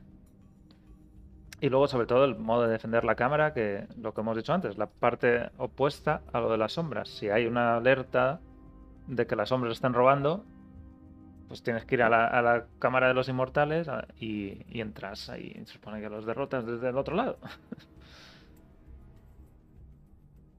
Y te interesa, porque si no, de, esa- de esas recompensas que te dan al final de la semana, cada cámara que no defiendas vas perdiendo cosas. Y las cámaras en la última beta eran bastante difíciles como sombras. Enseguida, más de dos pisos de cámara era complicado. Sí, es que hacía falta un poco de organización y la gente lo hacía muy mal. Porque básicamente había los típicos bichos que dan la alarma y cualquier golpe se la cortaba. ¿no? Sí. Pero claro, hay momentos Pero que se lo van mal, lejos. claro, llegan a salir tres o cuatro. Sí, sí. Entonces, claro, si sois cuatro jugadores y hay cuatro dando la alarma y dos se van a por el mismo, pues falla. Básicamente. Sí.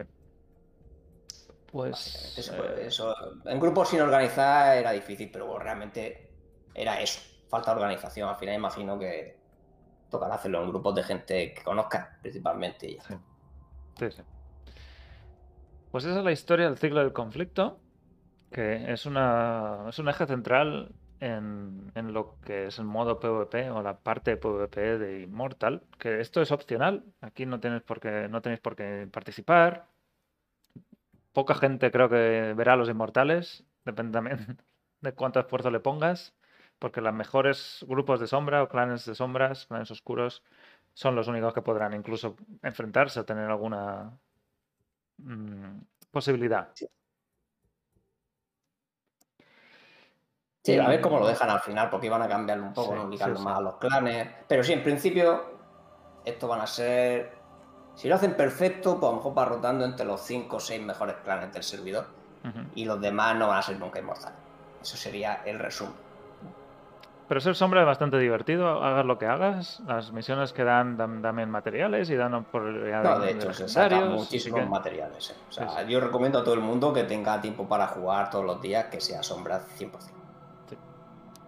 Al menos la primera vez es unos cuantos ciclos. Yo sería siempre, porque vamos. O siempre, sí. Aunque sea por los heals. Es que es la forma más, mejor de Más conseguir heals de empuñadoras, por ejemplo. Mientras tengas el tiempo, claro. Si no vas a tener tiempo para hacerlo todo, pues, pues lo puedes dejar un poco de lado. Pero. Pues seguimos con el siguiente sistema de actividad, que es el infercario. El infercario se, se trata de una especie de, no sé, como atrapador de almas o buscador, un GPS de almas, algo así, de almas demoníacas. bueno, de buscar de- sí, demonios poderosos para luego quedarte trozo. Exacto. Te, te indica, ha aparecido un demonio en tal sitio. eh, y si lo derrotas, pues te puedes llevar una- un aumento de estadísticas permanente. Es lo que parece. Y estos son lo que son las raids de Immortal o los asaltos de Immortal, donde grupos de hasta 8 jugadores, o de 8 jugadores solo, pueden entrar a matar un jefe gordo, un jefe grande. Aquí hay un ejemplo en este vídeo de aquí. Que eso ya es de ponerse un poco más de acuerdo, de tener un nivel adecuado y tener cuidado, porque no es un jefe que va a ser a priori fácil de matar, a menos que estés muy por encima del nivel, por supuesto. Y en las, en las fases de prueba vimos dos. Es la sal y...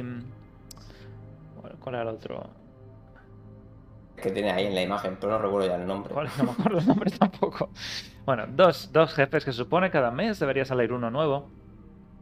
Y estos jefes además tienen distintos niveles. Los puedes matar a un nivel básico y los puedes intentar matar a un nivel posterior. Y cada vez que lo matas a más nivel, pues da más Eh, recompensas. Vita. Vita. Vitas. Vitas.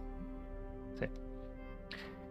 Y dan más, más recompensas, más mejores recompensas. Y esta recompensa que dan sobre todo es la escoria, que es una de las que más interés tienen, porque el infercario además tiene niveles que se suben con escoria. Y para eso es el único, el único objetivo, o el único, la única utilidad de la escoria. Es subir el nivel del infercario y eso te sube básico el nivel de ofensa o el índice de ofensa y defensa o como lo llamen ahora, índice de combate, que si recordáis, lo hemos visto antes aquí.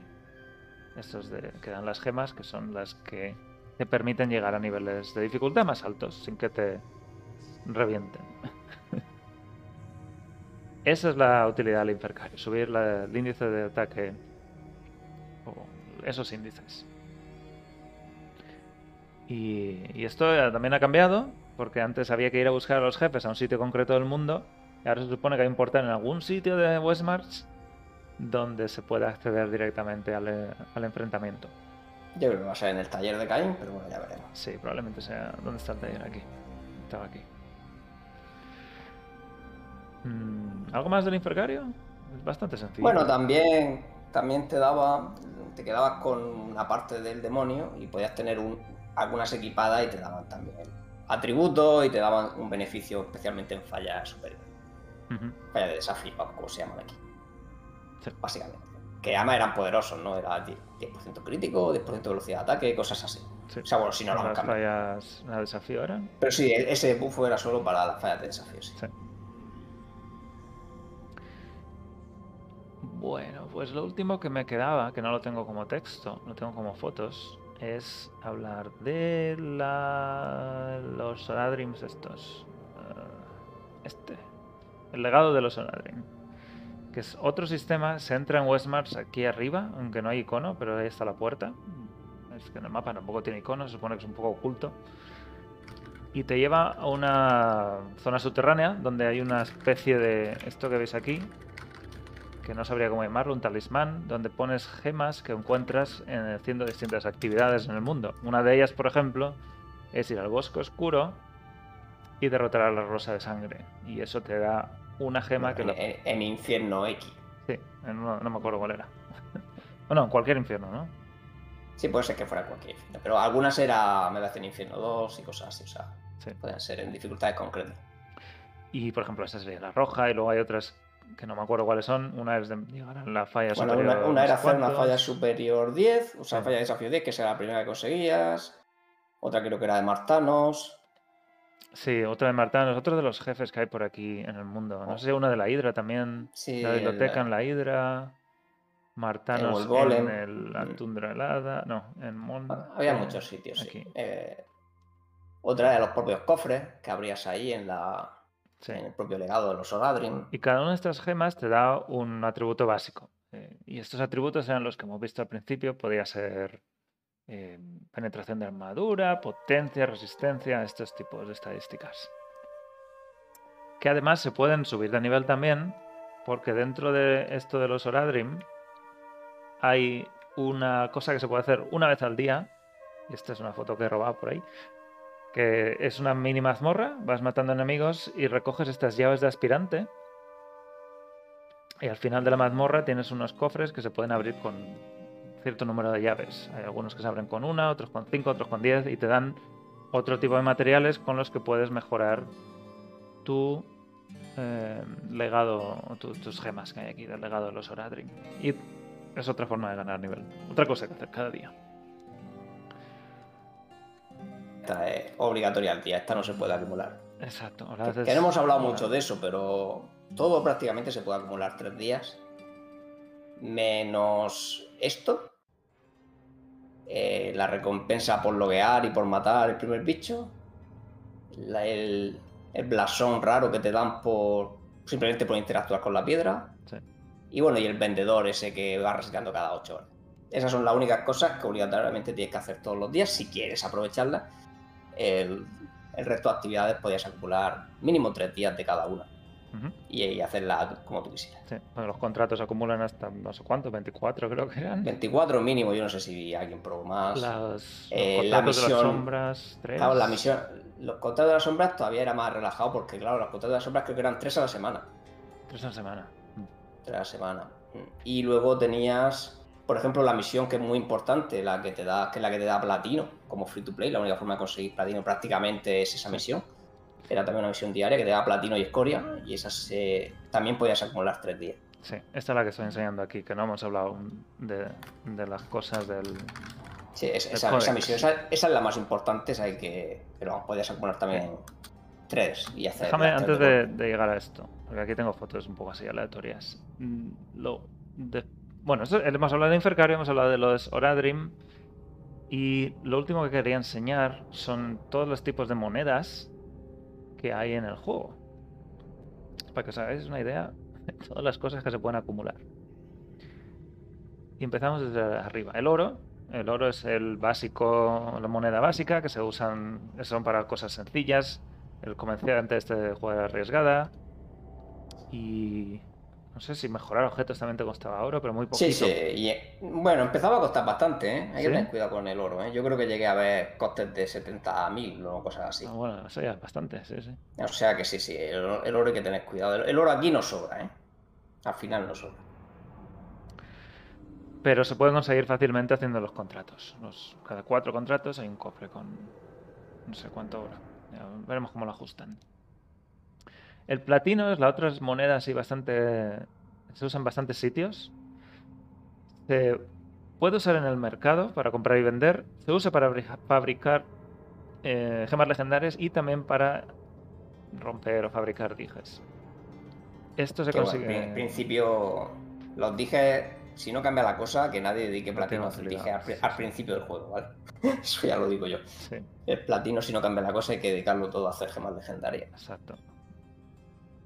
Y se consigue eh, con diarias como la que ah, estaba, que estaba aquí.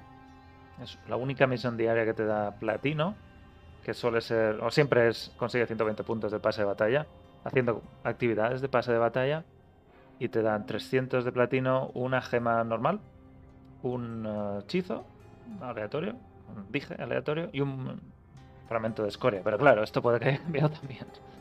Sí, bueno, lógicamente puede haber cambiado idea. todo. O sea, Claro.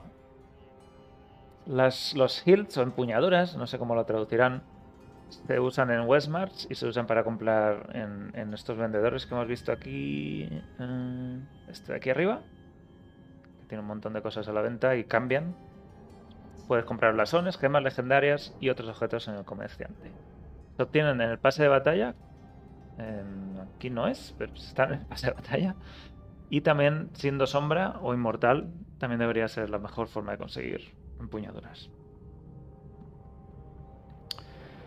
Las ascuas o Fading Amber, no sé cómo lo traducirán, se, se sacan al terminar fallas antiguas mejoradas con blasones y son con los que puedes comprar runas en este vendedor de aquí.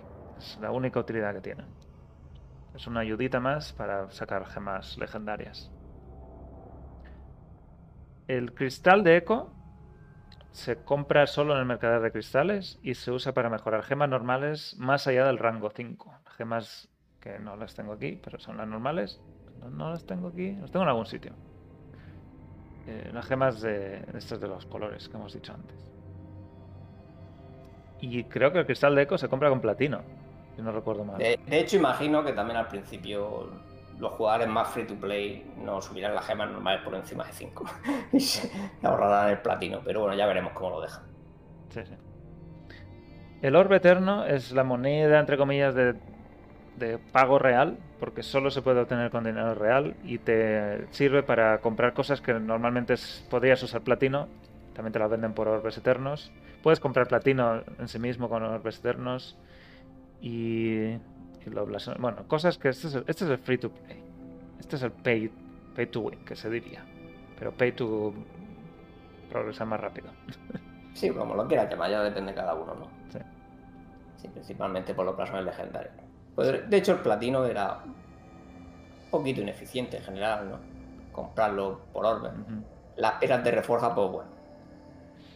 Estaban bien, pero eran caras para lo que daban. Sí, eran caras y no tenía muy claro la utilidad. Pero sí, bueno, claro, era tener el, el beneficio ese, ¿no? De la familia. Sí. Y los blasones legendarios, pues bueno, sí, sí, eran más bestias. Y es donde todo el mundo va a meter el dinero, ¿no? El poder alquímico es cuando rompes un dije, te dan un poder alquímico que puedes utilizar, creo que cada, necesitas 5, al menos era así en la beta, para añadirle un poder al dije. Que lo hemos visto antes, son estos objetos que estaban... No, las cantidades no sé cómo las dejaron. Yo sé que ten- tenías que romper dos dijes para mejorar uno. Ya no sé exactamente cuánto daban, pero. Estos.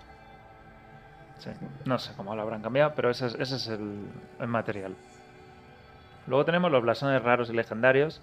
Los raros se pueden comerciar por empuñaduras, también te dan por el pase de batalla y el mercado de blasones en uno al día o en la tienda por dinero real. Y el legendario, que esto ya es donde entra el sistema de pago, hay, son muy raros de conseguir free, eh, gratis. Te dan uno al mes en el mer- comerciante de empuñaduras.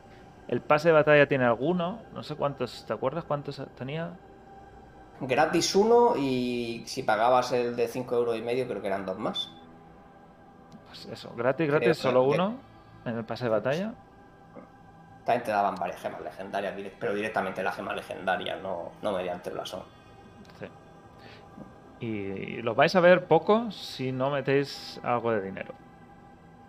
Bueno, de todas formas, depende cómo lo dejen, porque al final cada uno está diciendo unas cosas. Pero bueno, en principio la diferencia entre el blasón legendario y el blasón raro es que el blasón legendario es 100% de darte una gema legendaria y el raro era aproximadamente un 10%. Pero siempre te da runas que te ayudan a comprar otra, o fabricar Sí, bueno, otras gemas. Así que raro hay algo. te da runas. Hay progreso, sí. Mínimo no- siempre sacas algo, un progreso Sí. pequeñito para graciarte algo. La diferencia es considerable entre uno y el otro. Pero bueno, blasones raros, si lo hacéis bien, podéis conseguir muchísimos. ¿eh? Sí, sí. Probablemente podéis conseguir más de 100 al mes o por ahí andará. Legendarios no.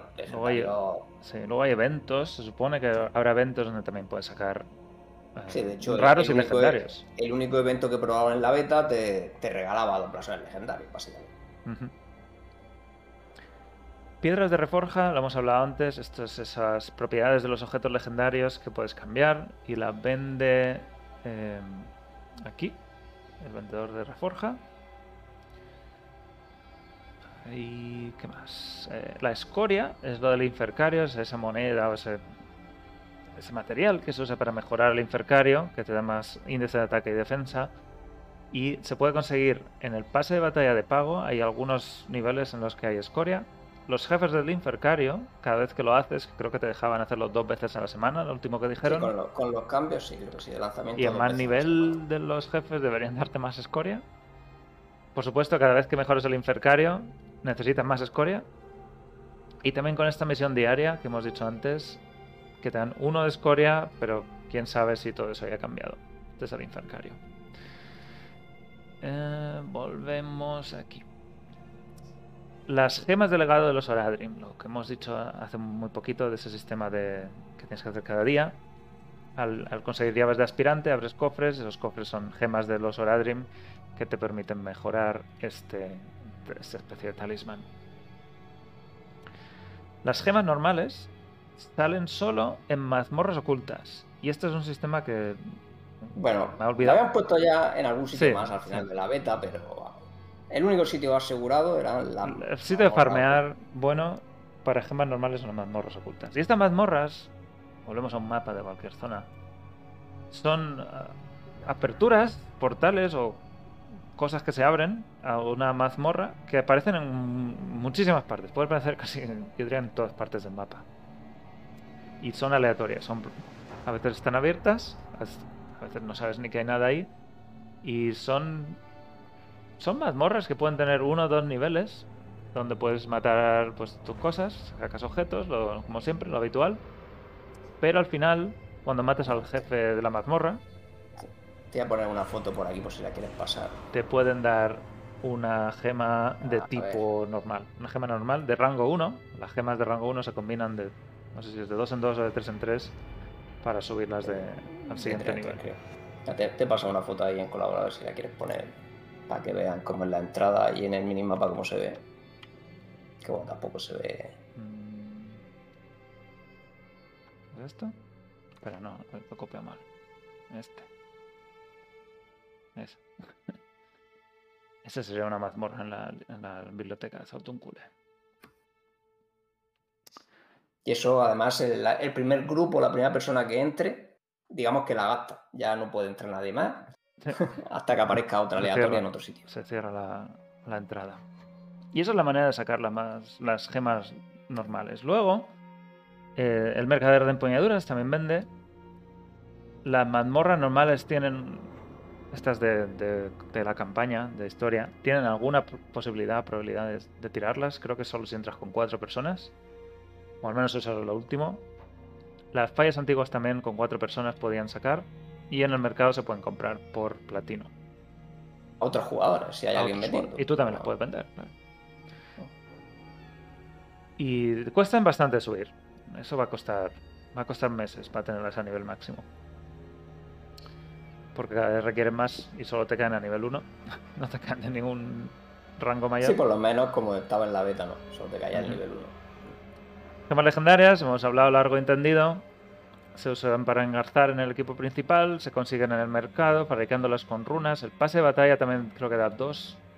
El de pago y una. El normal, algo así. Eh, Yo, yo creo que sí. Bueno, aparte de darte otra gema, ¿no? Te daban una gema de rango 1 por el principio, una de rango Sí, 2 al sí, final, creo. las fallas antiguas con blasones legendarios. Y algunas veces con blasones raros, te os he dicho un 10%. Sí, tengo por ahí mis estadísticas, las podría a rescatar. Pero sí. Creo que era, para mí me cayó no, aproximadamente un 10%. Ujú. Los dijes no es una moneda, pero también se pueden comprar. Así que lo he metido aquí. es un objeto. La- Y luego están los objetos de reciclaje, que son los que se obtienen al romper objetos. Que no quieres. Los objetos blancos te dan chatarra, los objetos azules ¿Te dan te chatarra también? dan chatarra también, No, no. ¿correcto? Sí, Sí, te- dan me confundo un montón que el polvo Sí, encantado el sea que, azul. es, que el, es que el icono que le han puesto, sí, el polvo encantado salió lo amarillo. sí. Horrible, es horrible. Es que, es que la han liado bien, ¿eh? Y, y mira que se lo dije en el feedback, ¿eh? No me pongáis un objeto azul para un material amarillo. Me confunde muchísimo. Los, los polvos encantados se obtienen de objetos raros al reciclarlos. Y también al hacer misiones secundarias y haciendo otros eventos por el mundo. Es, es un poco más común. Los fragmentos brillantes son los que se- obtienen al romper objetos legendarios. Y también en las mazmorras pueden salir. No, nunca rompáis un objeto legendario hasta tener luego todos los poderes traídos en el, en el tractor, ¿eh? Sí. Eso seguro. Porque los objetos legendarios de más de nivel 5 piden eh, estos fragmentos. Bueno, los objetos, la mejora de objetos de más de nivel 5 pide estos, estos objetos. Y, eso va a subir todavía más a partir de nivel 5. Y van a incrementar los costes de materiales. Y luego tenemos nuestro querido cristal enigmático. Que son solo para mejorar los objetos secundarios. Estos que están a la izquierda. Estos de aquí de la izquierda necesitaban, en la última versión al menos, necesitaban cristales enigmáticos. Y esos solo se pueden conseguir haciendo fallas de desafío, que son estas de tienen nivel, que están aquí. Cada nivel de falla de desafío te da cierto número de estos cristales y solo los puedes hacer una vez. Solo te dan esa Sí, recompensa sí, vez. recordad que las de desafío no son farmeables, o sea que ahí están limitados. Lo lejos que llegues en progreso es cuánto tienen mejoradas las piezas secundarias. Sí. Y eso es. Esta era una de las. De las restricciones más. Al menos que yo vi más frustrantes. Porque Era así, era muy, era muy bestia, sí. no puedes conseguirlo. Y ya está. Hay veces que el nivel siguiente no lo puedes hacer en la falla de desafío. Y te tienes que farmear durante a lo mejor horas o días para hacer el siguiente nivel. Para cinco cristales más. Que tampoco te servían demasiado. Porque lo mismo, cada vez el coste a es mayor. Si lo han cuadrado mejor, no, no iban muy finos como estaban en la beta. Sí. Ay, y la última son las runas, que son materiales, aquí no son objetos. Se usan para fabricar gemas legendarias, como hemos visto, y se consiguen en las fallas antiguas con blasones o en el vendedor de ascuas, que es el que estaba aquí. Eh, o vendedor de runas. ¿Cómo lo llaman? Realmente, bueno, de todo lo que hemos estado viendo, realmente lo importante donde afecta el dinero real, que a la gente siempre le importa mucho, es en la gema legendaria. Blasones legendarios, gemas Legendarios, legendarias. pero bueno, que son sacar gemas legendarias. Sí. Ese es el punto realmente que, que se podía decir que si considera que el juego free es pay to win, es por esto, porque el que meta dinero pues puede tener gemas legendarias de, sí. muy, de muy alto nivel. Pero bueno, el juego no se cierra nada a jugar solo. Puedes hacer todo el contenido sin tener que gastar nada. Solo que Sí, no, claro, nosotros lo hacemos. De hecho, tampoco es que vaya muy por detrás de las ballenas como estaba en la beta, por lo menos. Yo siempre pongo el ejemplo mío porque yo, vamos, yo tampoco jugaba mucho. Y yo cuando metieron la Vita esa, que era el último boss que metieron, pues el que había metido dinero, pues sí que pude ir el primer día. Pero vamos, yo fui siete días después. Sí. Y yo estaba jugando dos horas al día. O sea que no es que estuviera jugando una burrada. O sea que en general el contenido es bastante asequible para el que no meta dinero. eh, si no ha cambiado, ¿vale? Así que Sí, por eso sí. no hay mucho problema. Y luego el PvP, pues sí que habrá que verlo, ¿no? El PvP, aunque había ciertas limitaciones, tampoco eran suficientes, ¿no? Pero, pero también que va a depender, porque claro, si quedarte primero en PvP, pues seguramente no vas a poder si, como estaba sin meter dinero. Pero bueno, al final también hay tu clasificación y te vas a emparejar con gente de tu nivel. O sea, Exacto, lo que no que, debería a nadie demasiado, demasiado poder en, respecto a ti. en- en estos juegos también es que es lo de siempre, ¿no? Eh, Quedarte el primero, aunque vamos a suponer que no hubiera nada que puedas comprar por dinero real. Para quedarte primero, de todas formas, pues tendrías que jugar 12 horas al día, como van a jugar los, los que van a estar arriba. O sea que. Sí. que A al menos final que tengas aspiraciones de ser el inmortal, yo creo que Claro. el dinero lo puedes gastar por, por darte un capricho, Sí, bueno, pero no necesario. cosas- Hombre, el pase de batalla, lo que decimos siempre, era Pase de batalla, sí. por, por- por los 5 euros y medio que valía. Sí. Luego había otro pase. El empoderado, sí. El, Eh, el Bunor- que no, también estaba el, el Bunor de Hoarder o algo así, ¿no? Sí, sí, sí. Ese Ah, también que lo iban a mejorar porque era malísimo. También valía 5 euros y medio, pero. ¿Dónde está la foto del pase de batalla? Lo has perdido. Este. Este es el pase de batalla normal. O sea, a nivel 1 ya te dan una gema legendaria. A nivel 2, 5 de escoria, que no sabes ni cómo usarla aún. Pero bueno, cada mes es nuevo. Y cambia. Pues, eh, de hecho ahí se ve que en el gratuito dan un blasón legendario ya, ¿no? Arriba, en el nivel 5 es un blasón legendario. sí, a nivel 5 no, no, es el normal, raro, es el raro normal, todavía. sí. Es el raro todavía. El legendario creo que era más adelante. Sí, y en muchos de estos heals, empuñaduras. Así que todo, todo ayuda y. Por lo que has dicho, Chu, por, por, por 5 euros y medio. Sí, vale la pena. Es una buena. Y oye, es divertido. Al final estás que quiera meter algo de dinero. También había muchos típicos packs estos que se puedes comprar una vez, ¿no? Cada vez que hacía una mazmorra se desbloqueaba uno, Sí. que eran pues algo rentable. Para Nunca me parece rentable, pero bueno. Bueno, vamos a ver, era rentable si consideras lo que vale luego comprarte blasones a pelo, Sí, ¿no? sí. No. Que eran 27, 27 euros de blasones o algo así. No acuerdo. me acuerdo. No me voy a dar la cuenta. Pero sí, no. Lógicamente todos los packs son más baratos que Sí. lo que. A mí me gustaría, igual que ha hecho Blizzard con el otro juego que está haciendo ahora de móvil, que le hubieran limitado un poco el tipo de compra ese por semanas o lo que fuera, o por meses, porque controlar un poco que la gente no se vaya demasiado de madre siempre estará bien. No Sobre sé. todo porque entre la gente va entendiendo cómo funciona el juego, ¿no? Pues siempre te ves al típico tío que, que el, bueno, el primer día es imposible, ¿no? Pero que el tercer día tenga una gema legendaria a nivel 10 y ya empezará la gente a poner el grito en el cielo. Que no sepa ni para qué vale. Sí, bueno, eso va a haber. Creo que es difícil evitarlo. Sí, no, claro, si no lo han cambiado. ver. Ujú. Bueno, y otras otras partes que nos hemos dejado es la parte esta de misiones diarias o del códex.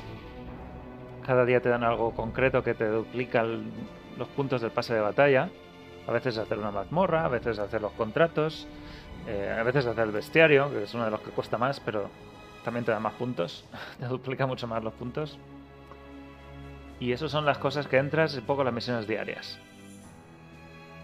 Ah, Luego hay logros que puedes ir haciendo mientras juegas. eh, muchos lo vas haciendo sin casi darte cuenta. Por ejemplo, equipar equipos de eh, objetos de conjunto, encontrar un nivel legendario con más de nivel 50 y eso te dan, un- pues lo veis aquí, materiales, chatarra, no sé qué, un blasón raro.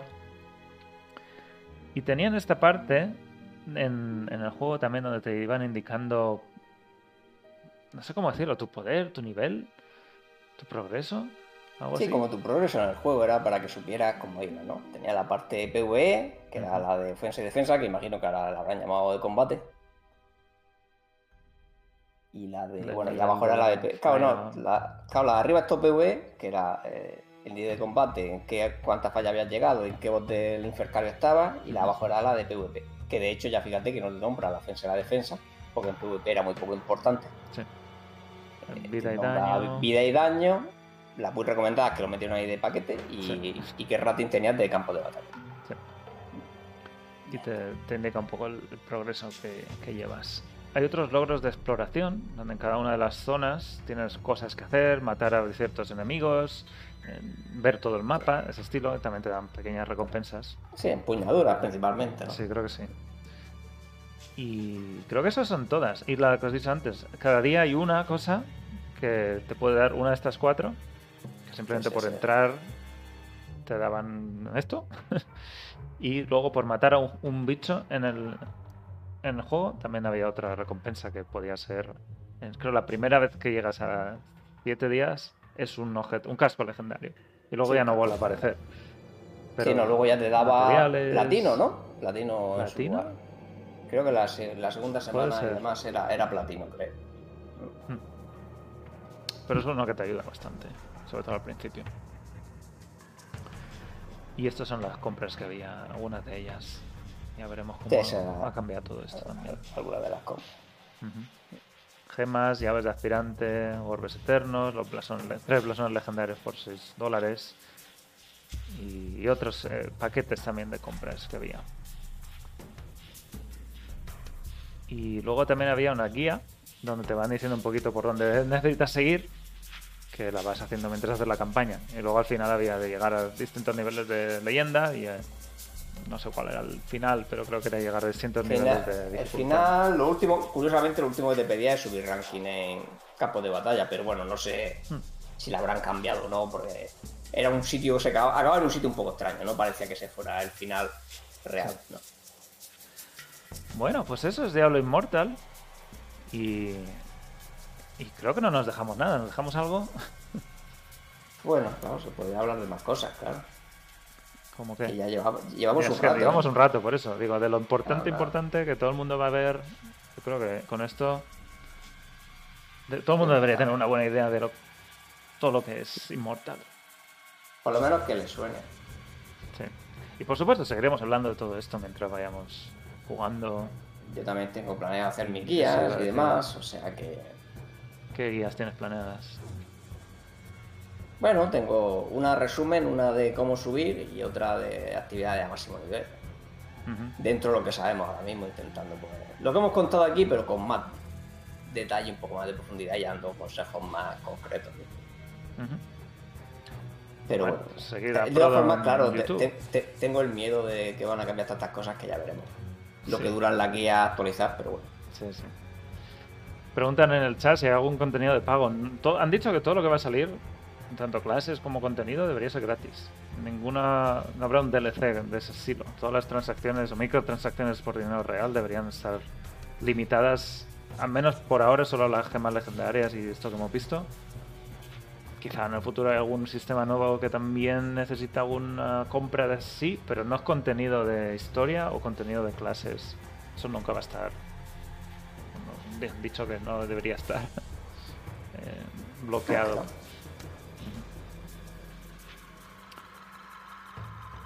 Ah, el juego tiene, bueno, ahí se acaba de salir, salen eventos también por el mundo de vez en cuando, donde también te pueden salir gemas. Eh, ¿Cómo no? Eran los, los materiales amarillos, que eran Sí, era la, de la- las mejores formas de conseguir material amarillo, sí, era haciendo eventos de estos, misiones aleatorias por el mundo. Y, Sí. Muchos MMOs tienen también eso, los Stark lo hace mucho. Cada vez que lo veo, que, que- que mal juega, tío, siempre. el- es que cada vez que veo los vídeos estos que subió Blizzard. Sí, sí. El juego sale en móviles y en PC al mismo tiempo, al mismo día. El cliente en PC se llama cliente beta, pero son los mismos jugadores, no tienen ninguna diferencia y todo se puede, todo se comparte, el progreso es el mismo. Y, y yo creo que con esto lo podemos dejar. ¿Algo más importante? ¿Alguna pregunta Pero no, más? No sé, que tengan alguna pregunta así de. Lo mejor va a ser que lo probéis y que, y que experimentéis todo esto que os estamos contando de primera mano porque vale la pena. Sí, hombre, yo recomiendo a todo el mundo que lo pruebe. Darle una oportunidad. Mínimo darle. No sé. Para, para ver un poquito cómo es el juego, pues mínimo darle hasta la primera mazmorra, que menos. Sí. Que, que, que son tres horas de juego, a lo mejor. Bueno, bueno, depende de lo lento que vaya. Sí, puede ser. Igual dos si vas muy rápido. Pero bueno, si te paras de leer la historia, eso. Bueno, pues pasamos a la despedida.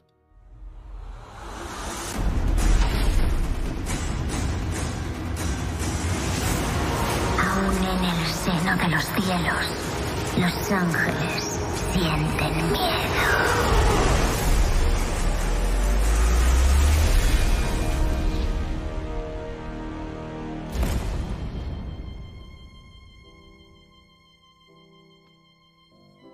Y hasta aquí nuestro resumen de Diablo Immortal. Fijaos que nos ha costado casi dos horas explicar todo lo que hay y aún nos hemos dejado alguna cosa seguro. Algún, Súper rápido. Sí, sí. Esto es- era para a- quitárnoslo de encima. Todo el mundo que quiera saber que es Immortal tiene este, este directo, este podcast para entenderlo bien. Y por supuesto en la web tenemos guías de personajes, tenemos las guías de los mapas, eh, todos estos listados de monedas y esto que hemos enseñado, todo está en diablonext.com, lo podéis ver allí. Las guías también están un poco así en el aire porque no sabemos muy bien cómo van a cambiar las cosas. A ver el 2 de junio si podemos volver a recuperar todos los cambios y un poco resumir, a ver cómo, cómo queda cómo queda el juego después de todos esos cambios. Y eh, creo que ya está, Frodo, un placer tenerte por aquí y aguantarme estas horas. sí, un par de horas. Un par de horitas buenas, madre mía. Madre mía, Nada, ya queda poco, queda poco. Hay ganas ya de coger Inmortal. yo tengo muchas ganas de que sea ya Ya. definitivo. A ver si nos confirma esta semana eh, la hora y los servidores y todo eso. Eso sí, bueno, ya por decirlo, lo- el servidor que elijáis es importante porque no se puede cambiar de servidor, ¿vale? Sí. Sí, O sea, o sea, tenéis, si al final hay servidores en Europa diferentes queréis jugar con españoles, asegurarse de que la comunidad se pone de acuerdo y vamos todos al mismo porque. Habrá que no ver, habrá que ver cuál es. Sí, Claro. avisaremos a ver cuál elegimos y nos aquí para de acuerdo. personajes la cosa es muy difícil, ¿vale? Esto no es otro diablo que te los va a regalar, cada personaje son muchísimas horas, no le puedes pasar ninguna pieza, no le puedes ayudar de ninguna manera, o sea, así que no. Sí. Tener mucho cuidado con eso, ¿vale? Pues si montamos un clan también avisaremos. Probablemente algún clan de Diablo Next haremos, al menos para empezar y organizarnos un poco. Y ya veremos cómo lo anunciamos. Mientras tanto, como hemos dicho, eh, seguimos en diablonext.com y en, en Twitter, arroba diablonext. Frodo, un placer tenerte. Nos vemos en dos semanas, porque yo no puedo estar la semana que viene. Así que recordad, el 2 de junio, en algún momento del día, debería salir Diablo Immortal. También han dicho que debería poderse pre- descargar en Battle.net. Y, y entonces deberíamos volver el día 5 si todo va bien. A ver si hay algún inmortal ya el día 5. en Algún servidor. ¿Lo que dices? Claro, tendría, claro, ese, ese Sí, viernes, el o sea, ese domingo. domingo, no sé, es que nos limiten, ahí Sí, sí. habrá un habrá un combate de rito de exilio, sí. Los bots. ¿No? El primero serán los Sí, lo que bots. pasa es que los claro, los, primeros, los primeros, claro, combates contra, contra, supone que son bots que simulan ser jugadores y demás para ser los primeros inmortales, pero podrían perder, me imagino. Podrían perder si no están. Claro, si no, si no están muy equipados, pues Sí. es que pierdan, ya depende cómo lo hayan preparado. Bueno, pues volvemos el día 5. Nos vemos en dos semanas. Gracias por seguirnos. Gracias por hablar con nosotros aquí. Adiós.